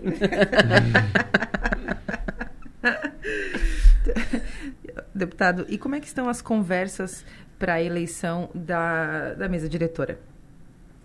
É uma outra pauta da reunião de Vai, hoje. É, eu ia perguntar, está um... na pauta de hoje também? Sim, inclusive a reunião é uma reunião almoço lá na Assembleia Legislativa. E é muito claro que o MDB tem vontade de, de construir uma candidatura à presidência da Assembleia. E também é muito claro que sozinho não conseguirá isso. É, e está conversando aí com com todas as frentes políticas na busca de um consenso, que eu entendo ser o melhor caminho para as casas legislativas, né? tanto para o andamento do dia a dia do legislativo, quanto também para o seu relacionamento com o executivo, né? pensando que o executivo tem pautas prioritárias importantes, sempre que entra um novo governo, é, várias coisas mudam e precisam ser aprovadas e referendadas pelo legislativo. Então, eu acredito, uma opinião particular minha, Maga, Uhum. Eu acredito que na questão da Assembleia possa haver é, uma composição aí é, das diversas correntes políticas na busca de um entendimento e o, o, o candidato hoje que se coloca do MDB, o ex-presidente, é o deputado Mauro Nadal. Um bom deputado. E a questão da participação no governo Jorginho, vocês também vão colocar na mesa? Tem algum convite, alguma, alguma questão? Se fala que a infraestrutura possa ser reservada ao MDB. Como é que está essa questão? Jorginho já convidou o MDB para conversar? Sim, nós tivemos já é, uma vez de forma coletiva com o governador Jorginho Melo, que nos recebeu muito bem, e eu também já estive conversando com ele em outras duas oportunidades, né, de uma forma muito republicana e, e não impondo determinado espaço ou esse aquele espaço para o MDB. Nós vamos aguardar é, de fato aí a, a, manifestação de uma participação e se essa participação é, representa é o nosso tamanho, o tamanho da nossa bancada, a quantidade de prefeitos, a organicidade do MDB em Santa Catarina, nós estamos dispostos a participar do governo é, em todos os sentidos, fazendo base de apoio na Assembleia, com alguns companheiros. Não é um governo todo, não é um governo que nós participamos é, desde o início de uma coligação vencedora. Nós estamos entrando em um segundo momento, se entrarmos, né? mas essa é uma discussão que ainda é, terá novos episódios. Creio que sim, será definido logo, por sim ou por não, né? mas é algo que depende também muito da própria articulação política do governo e principalmente do governador Jorginho Melo. Muito bem. Deputado federal Carlos Chodini, obrigado, viu, pela atenção com a Rádio Som Maior. Um bom dia, um bom trabalho. Obrigado, grande abraço a vocês e sucesso aí no trabalho em 2020. Muito bem, deputado federal, Carlos Chodini conversando conosco, Maga, o Piara, falando mais dessa, dessa situação de momento. Queria que vocês falassem a respeito disso. Deputado o MDB de olho mesmo, né, em, em, todas as possibilidades, digamos assim, que o, que o governo estadual é, ainda tem em aberto, né, seja nas secretarias, seja na composição da mesa diretora, no apoio ao, Jor, ao Jorginho, então eles estão muito trabalhando fortemente para isso, viu? E me chamou a atenção também que há disposição de estar na conversa sobre os cargos federais, né, o MDB faz parte do, do, do governo Lula, indicou ministros, né, ministérios importantes e com capilaridade, como são o Ministério dos Transportes e o Ministério das Cidades. E o MDB não está nessa briga faz algum tempo. E uh, o Décio Lima tem dito que a discussão dos cargos federais em Santa Catarina vai ser feita em Santa Catarina com o PT e com os aliados do PT em Santa Catarina. Como quem diz, o MDB não cabe. Mas o MDB tem o Ministério dos Transportes e vai, e vai querer participar dessa, dessa discussão percebe-se, e quando, quando o Chiodini fala que ele o Chiodini e o Cobalcini vão participar dessa conversa, o Rafael Presente é declaradamente de oposição, não quer, fazer, não, quer, não quer chegar perto do governo Lula. Então é uma posição muito clara, ele é, ele é o herdeiro político do deputado Peninha, e ele, é ele tem um, um, perfil bem bolsonarista, não é o perfil do, do Chiodini e do Cobalcini, que são mais de centro, e vão querer, querer participar dessa conversa. Vamos ver se o PT deixa. Falando de um cenário nacional, reunião ontem do presidente com os governadores, a ida do Jorginho também. Alguns governadores falaram que não iriam, tal, depois mudaram de opinião, foram para essa reunião. O que, que, vocês acompanharam disso? E foram todos, né? Todos foram à reunião. É, ontem no parlatório a gente estava comentando é, a capacidade que o Lula tem de transformar uma reunião, uma pauta em, em, em símbolos, né? E ele faz a reunião, depois ele chama todo mundo, eles descem a, a rampa do Planalto, e aí, enfim, ele, ele faz esses gestos, esses movimentos para tentar demonstrar algumas. algumas, algumas para passar alguma mensagem, né? Sem precisar falar. E, e, eu achei interessante o modo como ele conduziu isso. Mas, além disso, o Jorginho Melo, até o Piara escreveu no, no, no site dele a respeito disso, a, a, o que, que aconteceu para ele mudar de opinião, né? Mas é, ele não ia, no domingo a informação era de que ele não iria. E ele acerta em ir, né? Porque eu acho que ia pegar muito mal ele, ele, ele fazer essa, essa birra. Não tinha necessidade, não tinha nenhum. nada que justificasse. Isso era uma pauta é, extremamente importante. Era importante que todo mundo tivesse lá. E Santa Catarina, eu acho que já fechou portas demais, não é hora para continuar fechando portas. Mas uh, eu, eu, até vou deixar o Piara falar sobre isso, sobre a questão de como isso aconteceu, de como ele mudou de opinião. Eu acho curioso que, em tempos de rede social, uh, não tem a coisa certa. A coisa que, pô, ele vai fazer é isso e só vai ser aplaudido. Se ele, se ele decidir imediatamente ir, tá querendo aderir. Se ele não, se ele decide não ir, ah, mas que absurdo, tá botando a ideologia acima da questão de Santa Catarina. Se ele consulta a turma toda e, e decide ir, ah, não, ele, ele, ele não toma decisão sozinho, ele é, ele, ele é fantoche. Então, acho que nessa, como, como na, na, no, na, no jogo da rede social tá perdido de, de, de antemão as coisas, é bom é, tomar fazer as coisas da própria cabeça. É. Mas a, a construção uh, que aconteceu foi, foi a seguinte: a primeira posição era de não ir, e aí depois, porque também era a posição do Tarcísio de Freitas em São Paulo, de outros governadores, naquele primeiro momento, não, não participar de um palanque do, do, do Lula e tal, faz a, a, a manifestação na, nota, na rede social dizendo que condena os atos violentos e, e etc. Aí, no segundo momento, pelo meio-dia de ontem, veio o convite oficial, e tão importante quanto, houve uma ligação da ministra Rosa Weber, presidente do Supremo, para todos os governadores, para um apelo para que, que estivessem nesse evento, o que dá, o que, o que desluliza um pouco a iniciativa. também houve interlocutores do Planalto telefonando. E aí, no segundo, no, no, na sequência, quem telefona é Tarcísio de Freitas. E aí já querendo rever a, a, a posição de não ir. Também não estava pegando bem a não ida. Eh, havia críticas também lá, lá em São Paulo. Ele havia dito que tinha compromissos em, em São Paulo para justificar. E aí o, o Tarcísio e Jorginho acertaram. O Tarcísio ligou para outros governadores de oposição também, como Romeu Zema, de Minas, como Ratinho Júnior do Paraná e acertaram que era melhor ir e até para poder fazer algum contraponto, caso fosse necessário, e, e, e estar próximo. Aí Jorginho fez, acertou com o Tarcísio de Freitas e fez um, mais um movimento de, de encaixe dessa decisão, que foi chamar a bancada do PL, as bancadas eleitas, para conversar, para alinhar, para não deixar um ruído de, ah, foi encontrar o Lula e não falou com a gente. E aí ele alinhou, levou os argumentos da fala, da fala com o Tarcísio e também a, a, a questão de como há catarinenses presos, de, da importância de estar lá, de saber como está como, como, como tá a situação desse pessoal. E aí alinhou, inclusive a, a, a informação é que, inclusive, parlamentares que são mais ideológicos, mais, mais bolsonaristas também uh, entenderam tudo bem e até o Sargento Lima, que é um, um desses mais, mais, mais ferrenhos, mais, ferrenhos né? Tava lá na, na, defendendo as manifestações dos quartéis, sempre.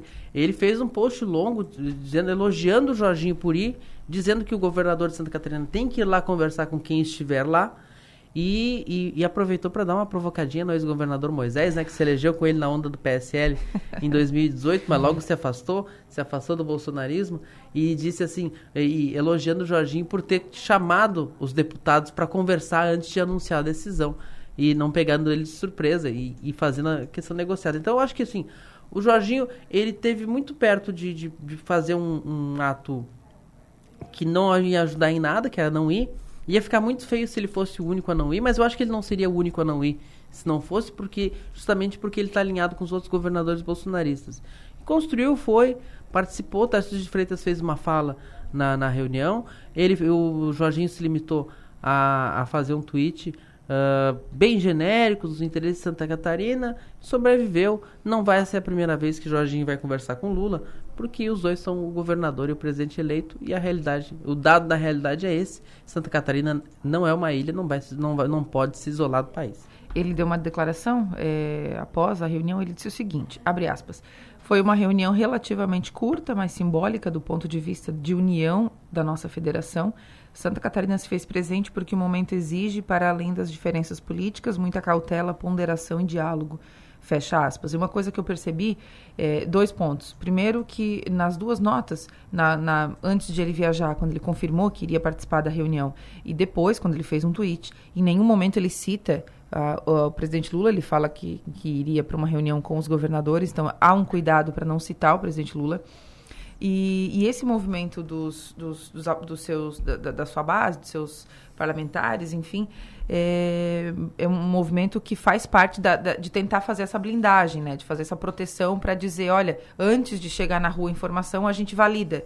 Então, eu só não sei quanto tempo vai durar essa validação, né? Porque é claro que são os movimentos, os primeiros movimentos são mais mais cuidadosos, assim, eu acho que, né? E aí depois vai, vai ganhando a confiança do jogador, né? A coisa vai dando certo e aí vai indo. Daqui a pouco ele tá tão à vontade que ele, que ele vai dizer assim, tem que ciscar para dentro, tem que ciscar para fora. É tipo isso. Aqui, mais, mais um ponto da, da reunião, e vi que foi destaque em vários portais aqui. O Lula criticou os generais, falou sobre a questão envolvendo as manifestações em frente aos quartéis e disse que nenhum general se moveu para dizer nada, para fazer nada referente a isso. O que, vocês avaliaram dessa, da, da, do conteúdo, do, do assunto que foi trabalhado nessa reunião com os governadores também, além desse fato do Lula ter criticado os generais do Exército? É que ficou bastante evidente que, que, que, esse, que, que esses, essas pessoas esse, é, responsáveis por esses postos dentro do exército e, e, tantos outros, né? Porque a gente acompanhou, a gente viu em imagens, então assim não é uma especulação, a gente viu é, policiais que estavam conduzindo os manifestantes até a, os, os, prédios, né? Então foi uma cena bem bem esquisita, assim, bem inacreditável até. É, o policiamento que deveria conter, porque entrar naqueles prédios é o que não deveria ter acontecido. O, o, pessoal queria ficar no entorno ali e tal, tudo bem, mas eu acho que entrar foi o. E aí depois a gente viu uma sucessão de, de falhas que, inclui, que inclusive acabou culminando com o afastamento do, do, do, do Ibanês Rocha. É, e, e, aí a gente está vendo agora, dois dias depois dos fatos, né? A gente está vendo o, os bastidores do que aconteceu. O, eu estava vendo hoje no, no UOL, no, no, G1, enfim, a indignação do presidente quando ele começou a, a tomar pé da situação e imediatamente ele cobrou do, do Múcio e do Flávio Dino né, para que tomassem, tomassem as rédeas do negócio, porque o Ibanez simplesmente fez uma, deu uma de Anderson Torres, né? Porque o Torres estava fora do país de férias, num momento complicado da, da, da, do começo do governo, que não fazia nenhum sentido ele tá, tá fora. Aí ele manda uma nota, o Torres manda uma nota dizendo, ah, porque uma, férias planejadas há muito tempo com a família. Ai, Anderson Torres, para cima da gente? Não, né? Então, tanto é que já foi exonerado, já tem coisas que, que, que os caras metem a família no meio que é para dar uma sensibilizada. Mas tá, tá, tá ali, tá naquela função, tá naquele rolê, tem, tem que bancar o rolê, não pode.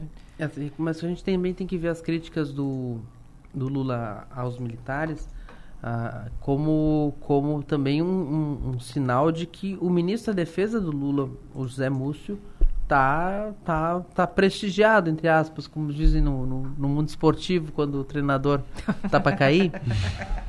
Porque uh, o Múcio, ele, ele foi escolhido por ter um trânsito com, os, com, os, com, o, com o exército, com, com os militares, com, com, com os marinha, etc., e, e, e, até com, com os bolsonaristas, alguém que transita, um, um político experiente, foi parlamentar muitos, muitos anos, foi ministro do Tribunal de Contas da União, foi ministro de Lula e que, que não está conseguindo, não está conseguindo ter uma a, a, declarações. Ele falou não, é um agente pacífico, ordeira, uh, tenho amigos e parentes lá no, nas manifestações. Ontem um jornalista, Grave, né? um jornalista até perguntou algum parente ou, ou, amigo seu foi preso, ministro? Tipo, um constrangimento, né? Uhum. Então, o, o, Lula, o Lula acreditava que Múcio teria mais, mais ascendência, que ele conseguiria uh, controlar um pouquinho melhor essa situação. Não está conseguindo. Então, quando, ele, quando ele critica lá os militares, acho que ele está mandando um recado para o Múcio,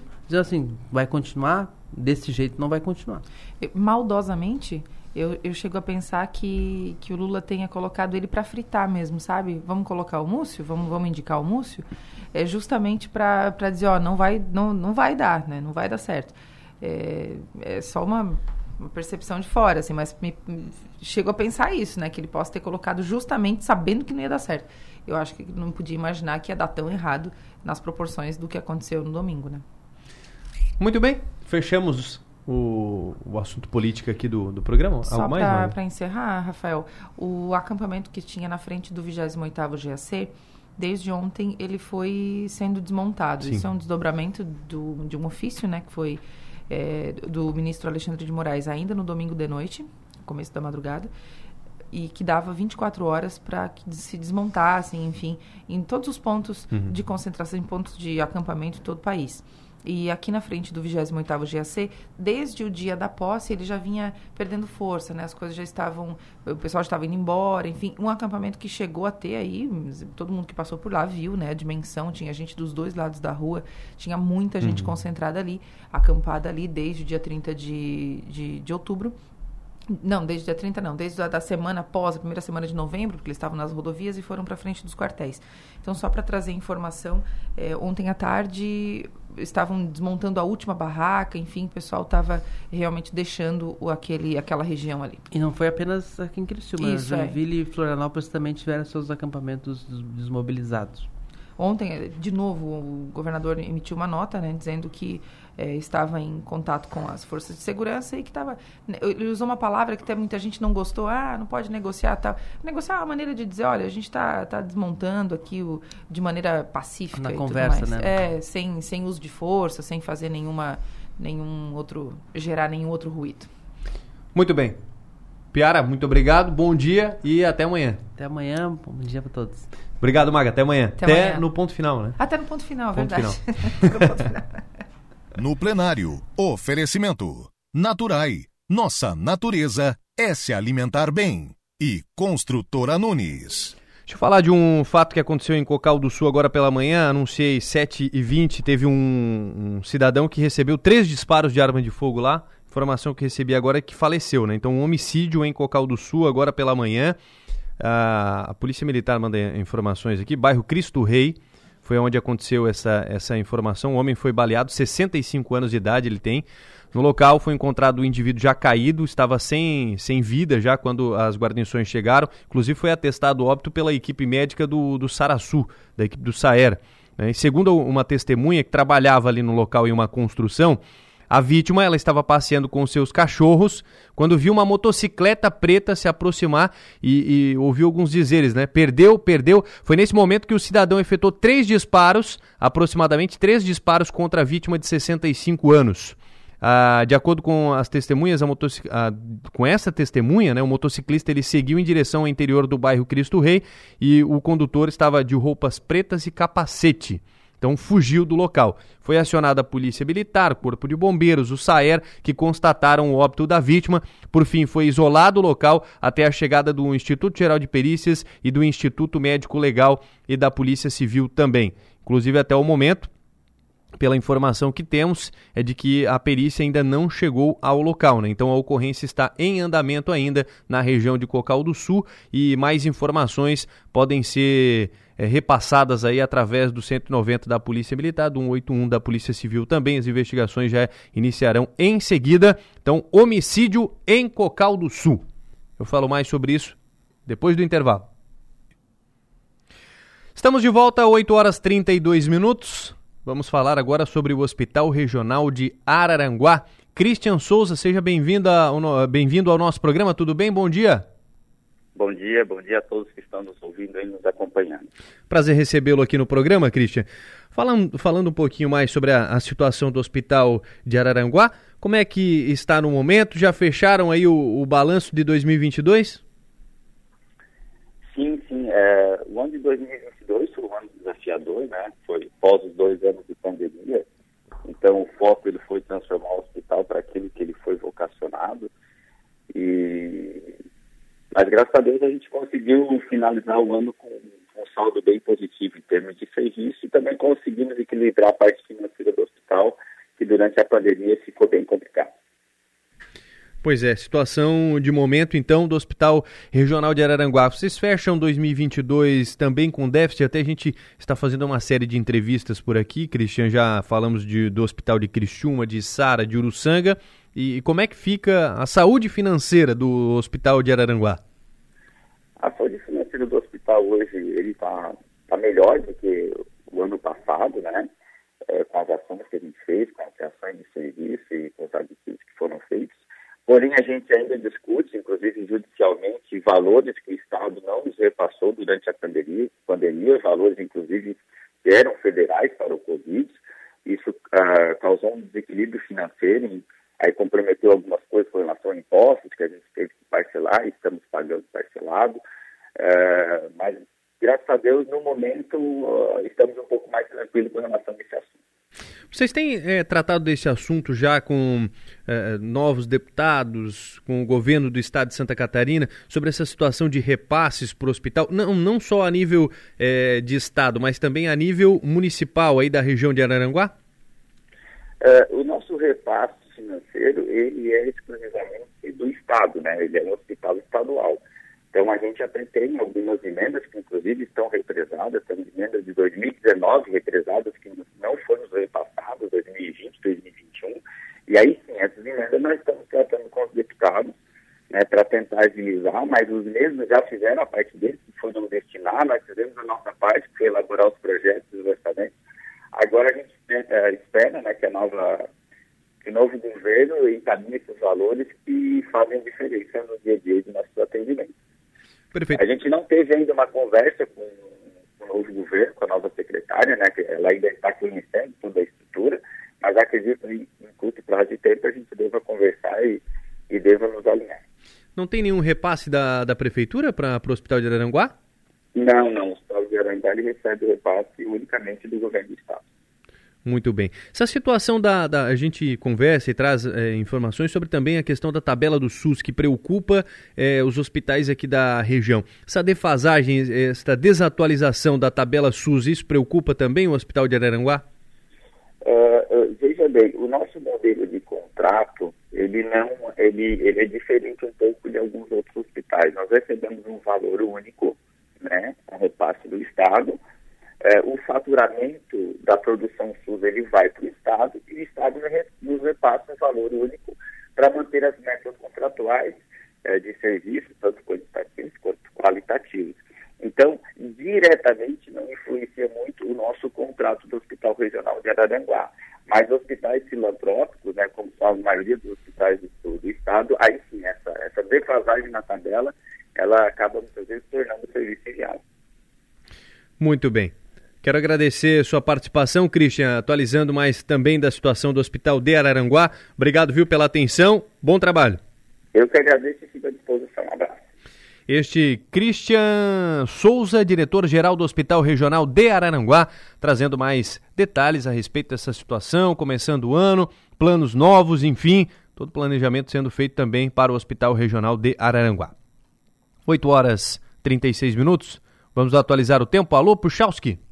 Olá pessoal, vamos com as informações do tempo de uma terça-feira em Santa Catarina, onde o domínio é de uma massa de ar quente e úmido. Isso vai permitir a presença do sol no decorrer dessa terça-feira, e eu estou falando para todas as áreas do estado. Na companhia das nuvens, é verdade, mas o sol aparece, as temperaturas sobem, faz calor. Para vocês terem ideia, a gente tem algo em torno de 30 graus na maioria dos nossos municípios, algumas cidades um pouquinho para baixo, mas na faixa de uns 28, 29 graus, né? Outras passam um pouquinho pouquinho e quem passa mais dos 30 é o pessoal do extremo oeste, onde vai até uns 36. Esse calor, combinado com a umidade do ar mais elevada, acaba formando algumas nuvens mais carregadas e, portanto, pancadas de chuva, pessoal, ao longo da tarde para a noite dessa terça-feira estão previstas. Distribuição de verão muito irregular, porque a nuvem que se forma a partir do calor e da umidade, ela tem uma área de abrangência pequena. Então, enquanto você tem uma pancada de chuva numa região, você não tem numa área próxima. Então, essa característica de distribuição irregular é o que vale para essa terça-feira, não pega todos os municípios. Porém, aonde essa chuva pega, tá? Você pode ter uma trovoada junto pelo tipo de nuvem que tem essa característica. Um abraço para todos vocês com as informações do tempo. Leandro Puchalski. Previsão do tempo. Oferecimento. El Tarquim. Gastronomia e lazer em uma experiência envolvendo fogo e natureza. Linha de Eletros Tramontina é na Via Inox, Avenida Centenário 2505. E Mega Escritório, soluções para o seu ambiente. Deixa eu mandar um abraço para o Alessio, lá de Sangão. O vereador está acompanhando o programa aqui também. É... Diz aqui que é ouvinte assíduo do nosso programa. Obrigado, viu, pela audiência. Obrigado pela, pela participação, mandou uh, as informações aqui. Deixa eu agradecer o Cláudio também, lá de Cocal do Sul está acompanhando o nosso programa. Muito obrigado. Um abraço aqui também para Cristiane do Nascimento, também acompanhando, moradora do Balneário Rincão. Muito obrigado a todos aqui participando no 3431 5150. Nós vamos para o intervalo. Volto em seguida para falar sobre o Gemeládio. Vamos falar sobre o lançamento do segundo episódio desta série. Vou conversar com o Ives Goulart, produtor da série que trata dos 30 anos do, do para falar a respeito do segundo episódio. O primeiro já foi lançado segundo será lançado esta semana. Eu falo sobre isso em seguida, depois do intervalo. Estamos de volta, 8 horas 44 minutos. Estou recebendo o Ives Goulart aqui no, no programa. Ele que é cineasta e produtor da série dos 30 anos do Gemeládio. Vamos falar mais a respeito disso. Ives, seja bem-vindo. Obrigado por ter aceito o nosso convite. Bom dia. Bom dia, Rafael. Bom dia, ouvintes da Som Maior FM. Bom, agora a gente tem o lançamento do segundo episódio desta, desta série dos 30 anos do Dia Meládio. Como é que é, o que, que dá para adiantar para a gente? Já foi feito o lançamento da primeira série, inclusive o Adelor esteve lá em Uruçanga, acompanhou Isso. tudo. Conta para a gente um pouco mais desse, dessa, desse trabalho que você coordenou. Olha, Rafael, depois do sucesso do primeiro episódio, a nossa expectativa é grande para que essa segunda parte possa conquistar o público também. É, o nosso maior desafio foi organizar um material complexo, com depoimentos subjetivos do ponto de vista de cada um que estão no documentário. Uhum. É, hoje eu posso dizer que a gente organizou uma história que estava na fala das pessoas, através de uma narrativa. Organizar numa narrativa que foi um desafio para a nossa produção. Porque quando a gente vai lá, entrevista, coloca uma câmera, faz uma luz, coloca um microfone na lapela e pega um depoimento de 20, 30 minutos, a gente não pode usar esse material todo. Então a gente tem que selecionar o creme de la creme, como diz em francês, o melhor daquilo para que a gente possa ter uma narrativa. É a parte mais difícil isso? É a parte mais difícil porque é um roteiro construído na timeline da edição, né, no programa Avid de edição de filmes. Então você seleciona isso, seleciona aquilo, o que tem coerência com, com que tem coerência com outro depoimento, que no final, né, é bem aquele estilo do cinema russo, né, uma imagem que tem outra imagem que dá igual a outro significado. Né? Duas imagens, uma do lado da outra, dá um terceiro significado. No documentário não é diferente. Uma frase com outra frase dá um terceiro significado. São em, em busca desse significado do símbolo e do simbólico que foi o desafio maior para fazer esse documentário. A minha formação em cinema sempre teve um pouco desse pé no jornalismo e que eu trago também para o cinema. Eu, eu tento utilizar as duas linguagens. Às vezes muito criticado pelos cineastas puro radicais e às vezes muito criticado pelos jornalistas puro radicais. Eu tento usar os dois numa linguagem moderna, contemporânea, é um desafio constante, né?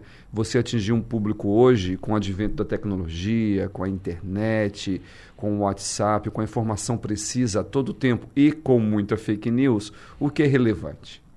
O que é verdadeiro? O que toca o outro? Quais são as emoções em busca disso?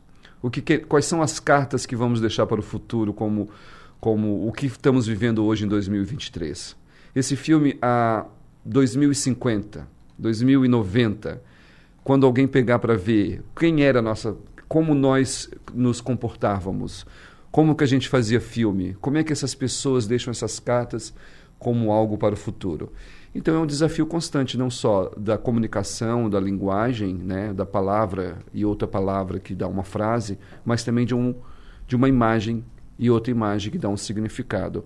É um desafio enorme, é um desafio artístico, é, dói, dói para fazer arte, dói para fazer trabalhar com criatividade, porque você sempre tem aquela pequena angústia de saber será que estou no caminho certo? E a gente vai experimentando, vai experimentando, e chega uma hora que você diz é isso. Vamos ouvir o, um trechinho, tem um, um trailer, é isso, Ives? É um, um, é um trailer, a gente vai ouvir um áudio trailer, né? Podemos até criar essa palavra que nós somos agora, um áudio trailer. É, na verdade, é o trailer é, ouvido através do áudio. Mas o italiano é corajoso. Isso se chama em latim captatio benevolência. É uma boa recordação para a história, para mim e para a história de Uruçanga. Sobre esta praça de lazer, sobre este monumento, para que ele não seja apenas um símbolo. O Gebeládio rompeu um século de silêncio e isolamento entre irmãos, vivido agora nas telas da história com harmonia. A gente também pergunta como é que o senhor fala português porque eu tive uma boa professora, né? Eu antes, antes de casar não sabia nada. Todas aquelas casas de pedra, da onde saiu meu, meu bisnono, tudo, tudo muito antigo. Então aquilo assim é uma, uma energia, é uma emoção. Tem a ver com nossos antepassados, tem a ver com nós, entendeu? Aquilo que mexe muito quando a gente está lá. E o Eugênio, aqui em Barzano, era praticamente um enólogo. Então ele que começou a fazer os primeiros espumantes com o irmão dele. 1916, autorização pela coletoria federal para fabricar os vinhos, né? E realmente o Gemelade auxiliou nisso. Essa ponte entre Brasil e Itália, eu consegui fazer um curso, é uma especialização em filheira vitivinícola e trazer toda a tecnologia que eles têm lá para dentro das nossas vinícolas aqui no Brasil. E quando eu fui para a Itália e aprendi o gelato, a minha intenção era voltar para Uruçanga e aqui colocar uma escola de sorvete. O sorvete não foi inventado para o pessoal italiano. Os italianos foram pessoas que levaram sorvete pro, pelo mundo porque esse projeto ele não era só teoria, ele tinha prática, tinha visita nos monumentos históricos da cidade, nas cantinas de vinícola, visita na casa do nono, na casa da nona. Foi através daí que foi feita essa aproximação. Proprio il governo brasiliano, che possedeva molte terre, incentivava gli italiani ad andare e finanziava il costo del viaggio. Questa pubblicità in Italia era così tanta che era ormai chiaro che il territorio brasiliano era visto come una terra nuova, piena di opportunità, la terra della cuccagna. Ciò faceva in modo che gli italiani, ansiosi e ottimisti all'idea di emigrare, avessero speranza in una vita migliore per le proprie famiglie. Per lei il gemellaggio è? È un'opportunità fantastica per i nostri nipoti, per i nostri figli e lo è anche per i nonni e i genitori perché si sentono coinvolti eh, grazie alla simpatia e all'empatia che noi troviamo quando arriviamo in Brasile, nel Brasile italiano, quando arriviamo a Russanga.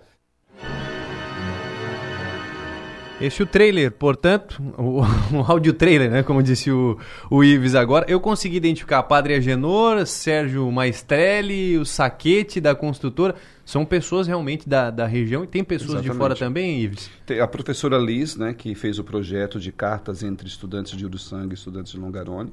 Também está no trailer. Professora Liz, que mora em Uruçanga.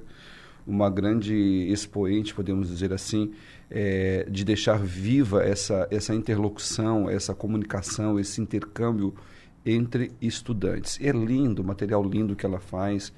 É, quero registrar aqui meus meu profundo parabéns e admiração por esse trabalho da professora Liz e que também está no filme.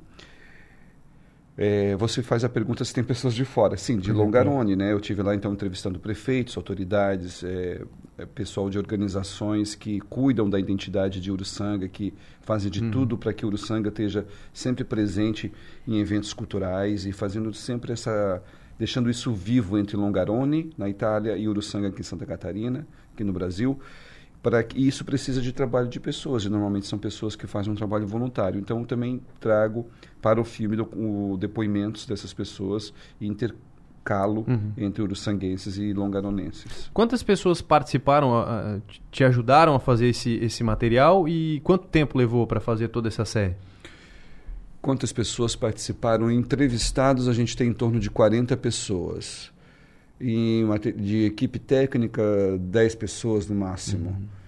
É, o tempo eu comecei gravando ele em janeiro do ano passado, tive na Itália em fevereiro, bem no meio assim no finalzinho da pandemia.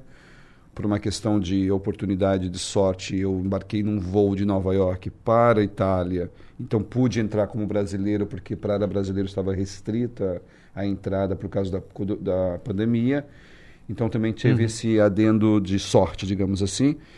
E na Itália eu fiquei em torno de 15 dias gravando ali no Vêneto, entre, entre Veneza e Longarone, Belluno, né, e com uma pessoa ajudando na, na interpretação, né, na verdade, na, na, como é que se diz? Eu não falo italiano, então eu tive que ter um intérprete, né? Uhum para fazer esse intercâmbio, essa, esse trabalho de, de captar esse material todo em italiano.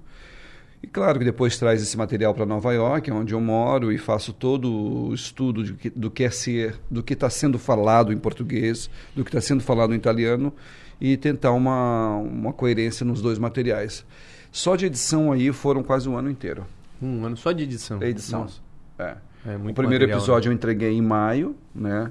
no aniversário da cidade de Uruçanga, aí 26 de maio, naquela semana do aniversário. E nós tivemos, eh, e também dentro da programação dos 30 anos do Gemeládio, que foi produzido e feito pelo prefeito interino na época, o Nandi, e sob a, o comando da comissão organizadora do Fabro. Então, eles fizeram um material muito bonito, muito lindo, e tenho também que deixar aqui o meu agradecimento especial a eles. Tem quanto tempo a série, Ives? Ela foi dividida em, duas, em dois episódios, né? O primeiro já apresentado, como você falou, e, e no total são quanto tempo? São, são duas horas e 17 minutos. O primeiro episódio tem uma hora e o segundo tem uma hora e 17.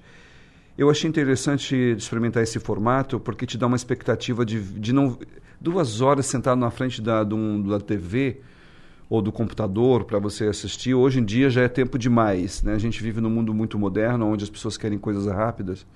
E você segurar uma narrativa por duas horas é bem, bem complicado. Tem que ter bastante aí. Eu tenho que ter bastante conflito e uh, para o público esperar uma resolução nas próximas cenas.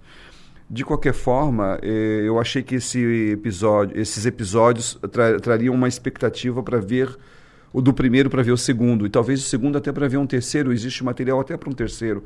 Há um material muito vasto. Eu não digo agora, sabe, Rafael? Acho que daqui gemelagem de 35 anos, 40 anos, a gente pode ver o que, que o mundo contemporâneo, o mundo o mundo que está chegando aí com a tecnologia de ponta, o que, que esses intercâmbios políticos, culturais entre Uruçanga e Longarone pode nos trazer de novo para o futuro. Né? A gente percebe hoje que o uruçanguense que migra para... Não só o uruçanguense, né? Uhum. a gente está falando de uma cidade como Criciúma, a gente pode dizer que a região sul de Santa Catarina que migram hoje para a Europa para trabalhar em sorvetes, né, na sorveteria, que traz, de uma certa forma, uma, uma grana, uma economia para os municípios da região, consequentemente para a Uruçanga, isso vai ter que ser, e acho que isso no futuro vai ser revisado, eu imagino. As pessoas não vão mais só para vender sorvete, as pessoas não podem hoje para ir trabalhar em outras coisas. Eu imagino que sim, a partir do momento que você domina uma língua, eu acho que é uma possibilidade aí de, é, de construção, ou melhor, de, de você oferecer ao público a oportunidade de falar alemão, de falar não só o italiano, que já tem escolas, mas falar alemão, falar espanhol, consequentemente o inglês, trazendo aí um leque enorme, enorme, para que as pessoas possam sair um pouco do vender sorvete e trabalhar na, na até, pro, até mesmo na criatividade de conteúdo. Se você domina uma outra língua, você pode ser um brasileiro de Uruçanga, de Criciúma, da nossa região, que oferece conteúdo de qualidade, designer, é, enfim, tanta coisa que de, de especial, de maravilhoso que tem na Europa e que você possa oferecer. Basta poder falar essa língua. E essa língua tem que ser construída no mínimo cinco anos de aprendizado. Né?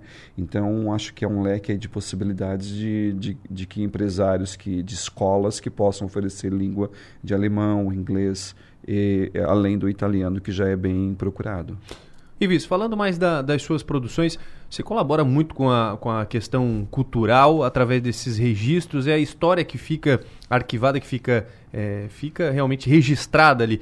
Quantos trabalhos você já fez é, relacionado a isso, questão de falando de Uruçanga, dessa ligação de Uruçanga com aqui com Longarone, enfim, você já fez vários trabalhos. Quantos você já fez? Enfim, queria que você falasse um pouco sobre isso também. Olha, o meu primeiro filme, chamado Ouro Negro, é sobre o acidente da mina de carvão em Santana, em 1984, na qual eh, morreram 31 mineiros e um tio meu morreu. Eu levo essa história da minha infância desde quando me torno adulto e quando estava fazendo a faculdade de cinema no Rio de Janeiro. Eu tentei resgatar essa história porque era uma história que já estava na fala das pessoas, já, era já era contada pelo, pelo público, né? E a gente via pouco material. Então eu consegui uma revista Veja da época, que, que fez uma matéria gigante sobre o, sobre o acidente, revista Isto É, revista Manchete, e aí faltou um material de audiovisual. Então, através da RBS TV na época e da TV Globo no SEDOC, a TV Globo no Rio de Janeiro, eu consegui resgatar matérias que foram ao ar num, num especial do Fantástico, do Jornal Nacional, alguma coisa, mas que estavam lá arquivado é, no SEDOC, catalogado, claro, mas eu consegui resgatar esse material e fiz então o, o filme chamado Ouro Negro, que fala sobre o acidente da mina em 1984. Consequentemente, depois dos meus outros trabalhos, como o do Francisco de Assis, Uma Lição de Vida, que já estive aqui na Som Maior FM falando desse projeto, que é a história do Chico, o nosso Chico aqui de Santana, consequentemente depois foi embora para Cocal e, e, durante muitos anos frequentou eh, e frequenta Criciúma trabalhando no, no Mambituba. O Chico Massagista, eu fiz um documentário sobre ele que traz um trabalho de, da resiliência da deficiência visual. Né? Então, se você fosse analisar, eu também tenho outros trabalhos, por exemplo, tenho um trabalho que voltado mais para um Brasil, que é o trabalho sobre Machado de Assis 21, que é sobre a história do do escritor Machado de Assis em Nova York, então é um ponto de vista sobre a comemoração do bicentenário do centenário da morte de Machado de Assis, um dos nossos maiores escritores do Brasil, fundador da Academia Brasileira de Letras, sendo visto pelos Estados Unidos em Nova York num simpósio, transforma isso num documentário com depoimentos interessantes do grande cineasta Nelson Pereira dos Santos, como também do, do Paulo Sérgio Rouanet, o criador da Lei Rouanet, grandes diplomatas e, e intelectuais da cultura brasileira que estão nesse projeto chamado Machado 21. E assim vou, tem o comboio cultural de um, de um projeto que eu trabalhei como ator no, no Paraná, é, com a narração na época do saudoso José Wilker. É, e assim vai, um trabalho. Na verdade, Rafael, eu descobri a minha maneira de me expressar quando eu descobri através do cinema de Federico Fellini, o italiano Federico Fellini, que transformou a sua tribo, né, não só Roma, mas aos redores de Roma onde ele nasceu, me fugiu agora o nome da cidade, mas digamos assim seria uma Uruçanga, é, a, minha, a minha identidade e a minha forma de expressar. Então eu busquei também, tem, busquei também como Frederico Fellini, falar do universal, falar de uma arte, falar de um documentário ou de um cinema através da minha tribo. A minha tribo hoje é Uruçanga? É Uruçanga, mas a minha tribo também é a região sul de Santa Catarina. É, isso tudo está tudo isso só existe um mapa que nos divide, mas ele é simbólico. Tudo isso aqui é nós, é nosso, né? Criciúma tem uma influência enorme na minha formação. É, Tubarão tem uma, uma influência enorme na minha formação, através de viagens, parentes, Natal que se passa. Toda a nossa região de praia, Lauro Miller, Santana, é, Cocal, né? Toda essa região que nos fornece uma bagagem cultural, né? não só também do esporte, não só também do jornalismo, não só das histórias que a gente ouve, mas também daquilo que o pessoal, do que a, o público e as pessoas têm para contar, que são as histórias do passado. Algumas coisas tocam o meu coração e eu tento transformar isso em documentário e tal.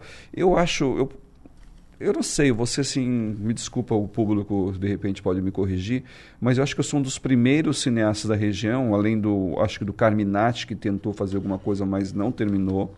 Mas eu acho que eu sou o primeiro cineasta da região que tentou e está fazendo uma filmografia constante. Se você analisar, a cada dois anos eu estou com um projeto novo. E eu tenho até um terceiro que já está editado, pronto para lançar, que é o filme do tenor Aldo Baldin também, que nasceu uhum. em Uruçanga. Uhum. Né? Então é uma região. Eu tenho um amigo no, no, Rio de Janeiro, o Walter Carvalho, que diz assim: Mas Uruçanga, o que, que tem lá em Uruçanga? que água é essa que te produz e que te dá tanta possibilidade de criatividade, né?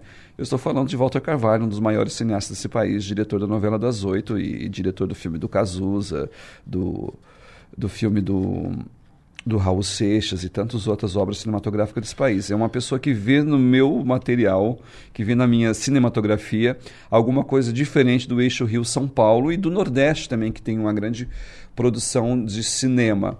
Né? É, talvez não é a água, eu posso dizer que é o povo, é o público, são as histórias. Naiglon, falando desse... Da, Naiglon, meu irmão. Oh, desculpa. Aliás, Naiglon, deixar um abraço, um abraço pro meu irmão. Naiglon.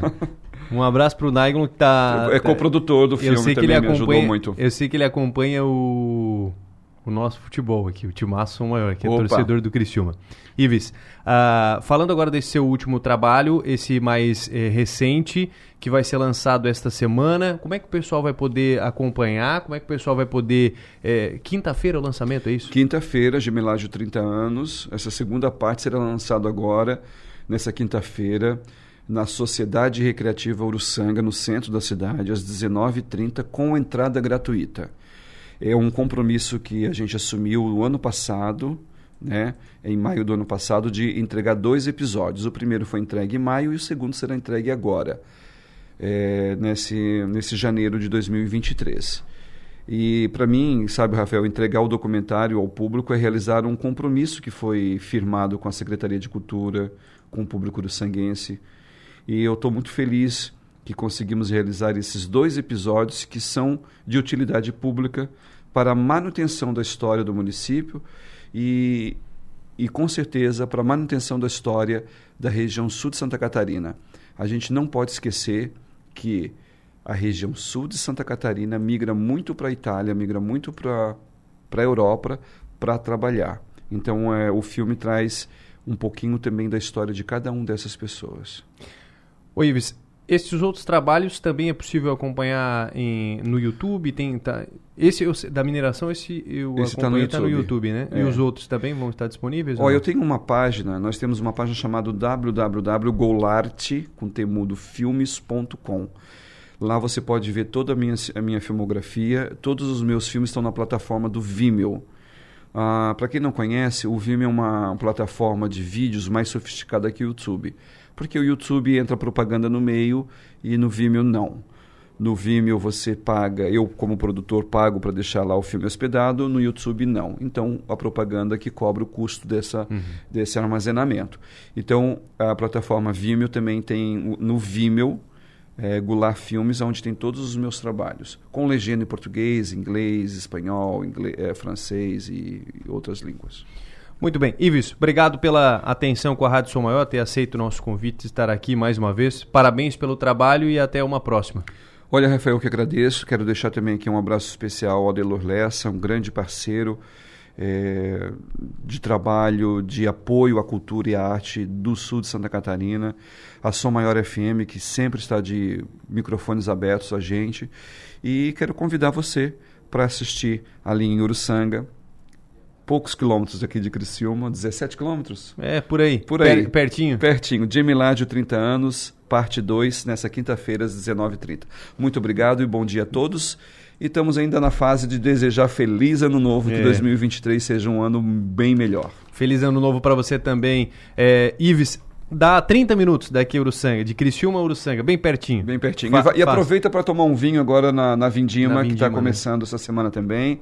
Né? São todos bem-vindos. Uruçanga é uma cidade hospitaleira que recebe todos de braços abertos. Este Ives Goulart conversando conosco, falando sobre a série que ele coordenou, que produziu, sobre os 30 anos do Gemeládio. Nós vamos para o intervalo, volto em seguida com mais informações. 9 horas 11 minutos, nós estamos de volta com o programa Delo Lessa. Daqui a pouquinho tem mercado financeiro aqui na programação. A gente trata mais também do mercado neste momento, como está a economia, e o Coronel Cabral também. É, com segurança e cidadania aqui no programa. Já já também ele vem à programação. Antes, eu estou com o Enio Bis aqui no estúdio para trazer informações do Criciúma. Nós falamos mais cedo, Enio Bis, divulgamos aqui, inclusive, a sua informação sobre a Federação Catarinense de Futebol, que teria sugerido um jogo entre Guarani e Criciúma. E falamos também sobre o Éder, o que tem de momento desta negociação. Ô, Rafael, inclusive essas duas informações estão no portal 48. É só acessar e ter detalhes sobre, primeiro, a questão da federação ter sugerido à CBF um jogo extra porque seria mais justo, na visão da federação e talvez na visão de todos nós, mais justo um jogo extra entre Criciúma e Guarani do que no sorteio, né? Algo inédito na história do futebol brasileiro. Mas eh, teria partido essa sugestão do presidente, o Rubens Angelotti, para a CBF. A CBF não se manifestou ainda, muito difícil vai ter esse jogo extra, até por falta de calendário, e vai mesmo para o sorteio. O que resta saber agora, Rafael, é se o sorteio vai ser amanhã ou não. Porque a informação do dia 11 partiu do presidente Vilmar Guedes. Mas a CBF ainda não se pronunciou e ainda não confirmou se o sorteio vai ser amanhã ou não. Vai ser por agora. Inclusive pode ser essa semana. Agora, se vai ser amanhã, a CBF ainda não se pronunciou. E o caso Éder, né?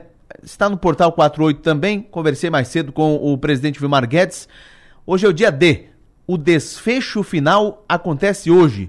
O último capítulo dessa novela vai ser hoje. Ou o Éder vem para o Criciúma, ou o Éder não vem para o Criciúma. No sábado, o presidente conversou com o Éder. Foi a última conversa entre os dois e foi já foi uh, dito nessa conversa que, de fato, a última conversa, o, o desfecho, seria nesta terça-feira. Vai ser de manhã? Não sei. Vai ser à tarde? Também não sei. À noite? Não tem, não tem hora. Mas, de fato, o Criciúma se posiciona. O Criciúma quer uma resposta rápida do Éder, uma resposta uh, breve para ver se o Éder vai jogar pelo Criciúma ou não. Ele tem várias propostas, viu, Rafael? Não é só do Santos. Proposta do futebol europeu também. E, e isso estaria balançando essa é, o, o, desfecho da última terça-feira, quando o Éder conversou com o presidente Vilmar Guedes, quando tudo já estava definido, aí vieram propostas. E uma semana depois, ou seja, hoje, vai ter o dia D. É, vamos ter novidades. De hoje não passa, nós vamos saber hoje se o Éder joga no Criciúma ou não joga no Criciúma. Vamos estar atento. Essas duas informações que falei agora, repito, você acompanha mais detalhes no portal 48, Rafael. E daqui a pouco no Som Maior Esportes também, a partir das 11 da manhã. Fechado? fechado. Ah, e o Ítalo Melo chega hoje. Chega? Já Chega. chegou ou não? Ainda não. Mas chega hoje. O Ítalo Melo, que jogou. uh, o seu último jogo foi domingo, pelo Confiança, pela pré-Copa do Nordeste. Aí teve um tempo para se organizar ontem e hoje ele deve estar chegando no CT, vai se reapresentar, né? Ele que esteve no ano passado e vai ser mais uma, uma peça, mais um reforço para o técnico Cláudio Tencati. Deve jogar domingo já, será? Eu imagino que não. Eu imagino que ali na função dele jogue o Marcinho. Aliás, conversei com o Marcinho ontem também. O Marcinho, ele demorou, não foi anunciado ainda. Aliás, não foi apresentado, né? Anunciado ele foi. Ele não foi apresentado ainda porque faltavam algumas documentações de liberação do Guarani. Essa liberação chegou. Então, é, é, ou a apresentação dele vai ocorrer essa semana, ou talvez não vai ocorrer, mas o Criciúma já tem a, a documentação em mãos para inscrevê-lo no Campeonato Catarinense. O Marcinho deverá ser o titular ali na função como meia, mas o Ítalo Melo chega para brigar pela posição. Ele que te falou que Não, é uma constatação Ah, pelos dois jogos treinos em que ele foi titular e pelos treinamentos. O time deve ter o Marcinho, o Júlio César, que foi, foi anunciado ontem também, deve ser o titular. Então o Criciúma está praticamente encaminhado para o jogo de domingo contra o Concórdia. Obrigado. Um abraço, até mais. Até daqui a pouco. Aqui no, no Conexão Sul, a partir das nove e meia, Enio Bis, atualizando e trazendo também outras notícias para você na programação Som Maior. Vamos atualizar o mercado financeiro? Tiago Raimon, seja bem-vindo, bom dia. Bom dia, ouvintes. Ontem o Ibovespa, nosso principal índice da Bolsa Brasileira, fechou em leve alta de 0,15%, sendo negociado a 109.129 pontos. Mercado à vista, o dólar subindo 0,44, sendo negociado a R$ 5,25. Isso tudo mesmo com o cenário de que apoiadores radicais do ex-presidente Jair Bolsonaro que invadiram e depredaram no domingo os prédios do Palácio do Planalto, do Supremo Tribunal Federal e do Congresso. Mesmo assim, a bolsa virou com volatilidade, mas terminou o dia no positivo. No dia de hoje, vamos temos futuros de Nova York, o índice de Nova York futuro e também na Europa caindo após falas do Fed, Federal Reserve, Banco Central Americano, e também à espera das falas do seu presidente, seu chairman, que é Jerome Powell. Hoje teremos também o IPCA no Brasil e, como falei, os índices nos Estados Unidos e bolsas europeias operam já em baixa, investidores ainda se preparando para dados da inflação da economia americana na quinta-feira e também após o tom considerado ser mais altista sobre juros e mostrando preocupação com a inflação dos membros do Federal Reserve. Ambos também esperam que o Banco Central americano eleve a taxa de juros para algo acima de 5% e que isso seja mantido por algum tempo. É, hoje os investidores também aguardam pelos dados do comércio no atacado e acompanhado de perto o discurso do presidente do Federal Reserve, Jerome Powell, em uma conferência que acontecerá na Suécia. Já por aqui, a Câmara dos Deputados aprovou ontem a intervenção federal na segurança pública do Distrito Federal, decretada pelo presidente da República, Luiz Inácio Lula da Silva, como resposta aos atos de vandalismos ocorridos em Brasília. Já na agenda de indicadoras, hoje, hoje indicadores vão sair os dados do índice de preço ao consumidor amplo, IPCA de dezembro, e o consenso, o mercado prevê uma alta de 0,44% na comparação com novembro e de 5,60% na base anual. Esses serão os destaques do mercado financeiro no dia de hoje. Um bom dia e até a próxima. No bolso e na bolsa. Oferecimento. Locativa. Estamos agora com 9 e 19. Deixa eu chamar aqui para a matéria do portal 48.com.br. A notícia já está divulgada lá. Homem morre após ser baleado em Cocal do Sul, caso registrado nesta manhã. Foi por volta das 7h20, quando a polícia e o Corpo de Bombeiros foram acionados para atender esta ocorrência. O homem de 65 anos morreu no local, foi baleado, três tiros ele recebeu, isso no bairro Cristo Rei.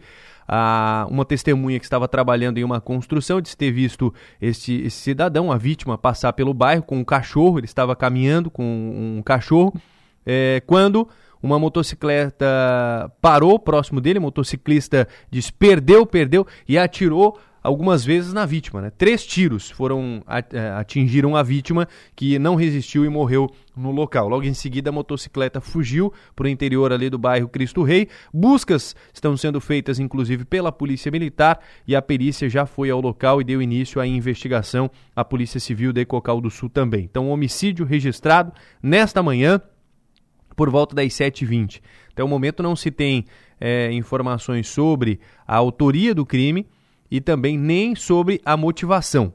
Então, até o momento, motivação e autoria desconhecida, mas um homicídio aí foi registrado hoje pela manhã na cidade de Cocal do Sul, bairro Cristo Rei.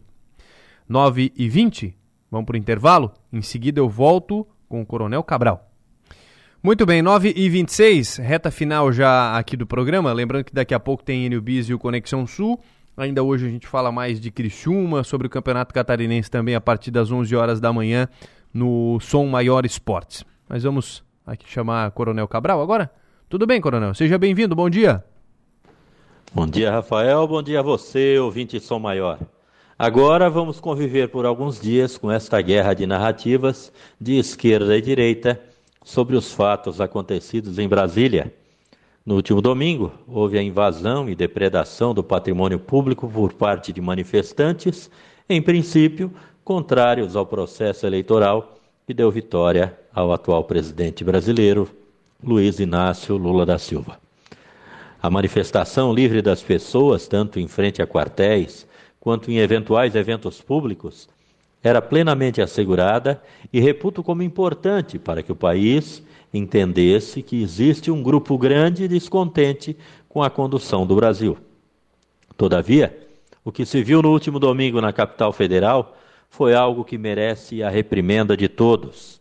Independente dos motivos que possam ser alegados, não podemos relativizar a lei e entender como justificáveis as ações impetradas pelos manifestantes do último domingo. Não dá para abraçar o pseudônimo de terroristas, conforme é tentado efetuar pela grande mídia, porque tecnicamente os atos efetuados no Planalto Central não são atos terroristas. Mas também não dá para minimizar como se aquelas atitudes fora de centro pudessem ser referendadas por cidadãos com razoabilidade e bom senso a necessidade de se ter calma e ponderação neste momento, sem reações apenas rancorosas, em especial oriundas do Poder Executivo.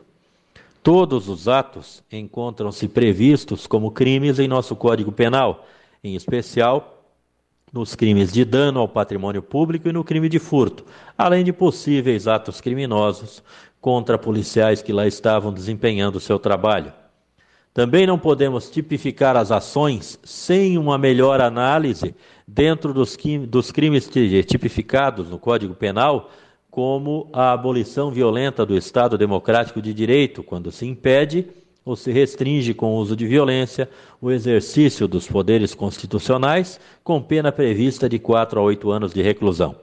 Também não se pode é, tipificar as ações sem uma melhor análise no crime de golpe de Estado propriamente dito, quando se tenta depor por meio de violência ou grave ameaça um governo legitimamente constituído, cuja previsão de pena é de 4 a 12 anos de reclusão.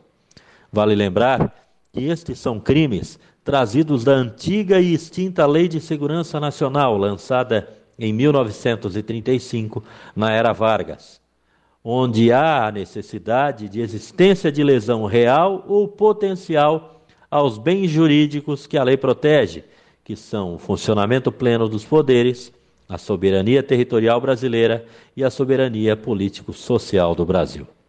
Tenho muita preocupação com os excessos contrários à lei, mas também me preocupa o excesso de uso do direito de punir que a lei permite aos operadores do direito. Temos muitos problemas graves para resolver e não dá para ficarmos estagnados na soleira de atos de vandalismo e nem tampouco na disputa pouco sadia de narrativas em busca de se obter vantagens político-partidárias. O Brasil precisa seguir adiante.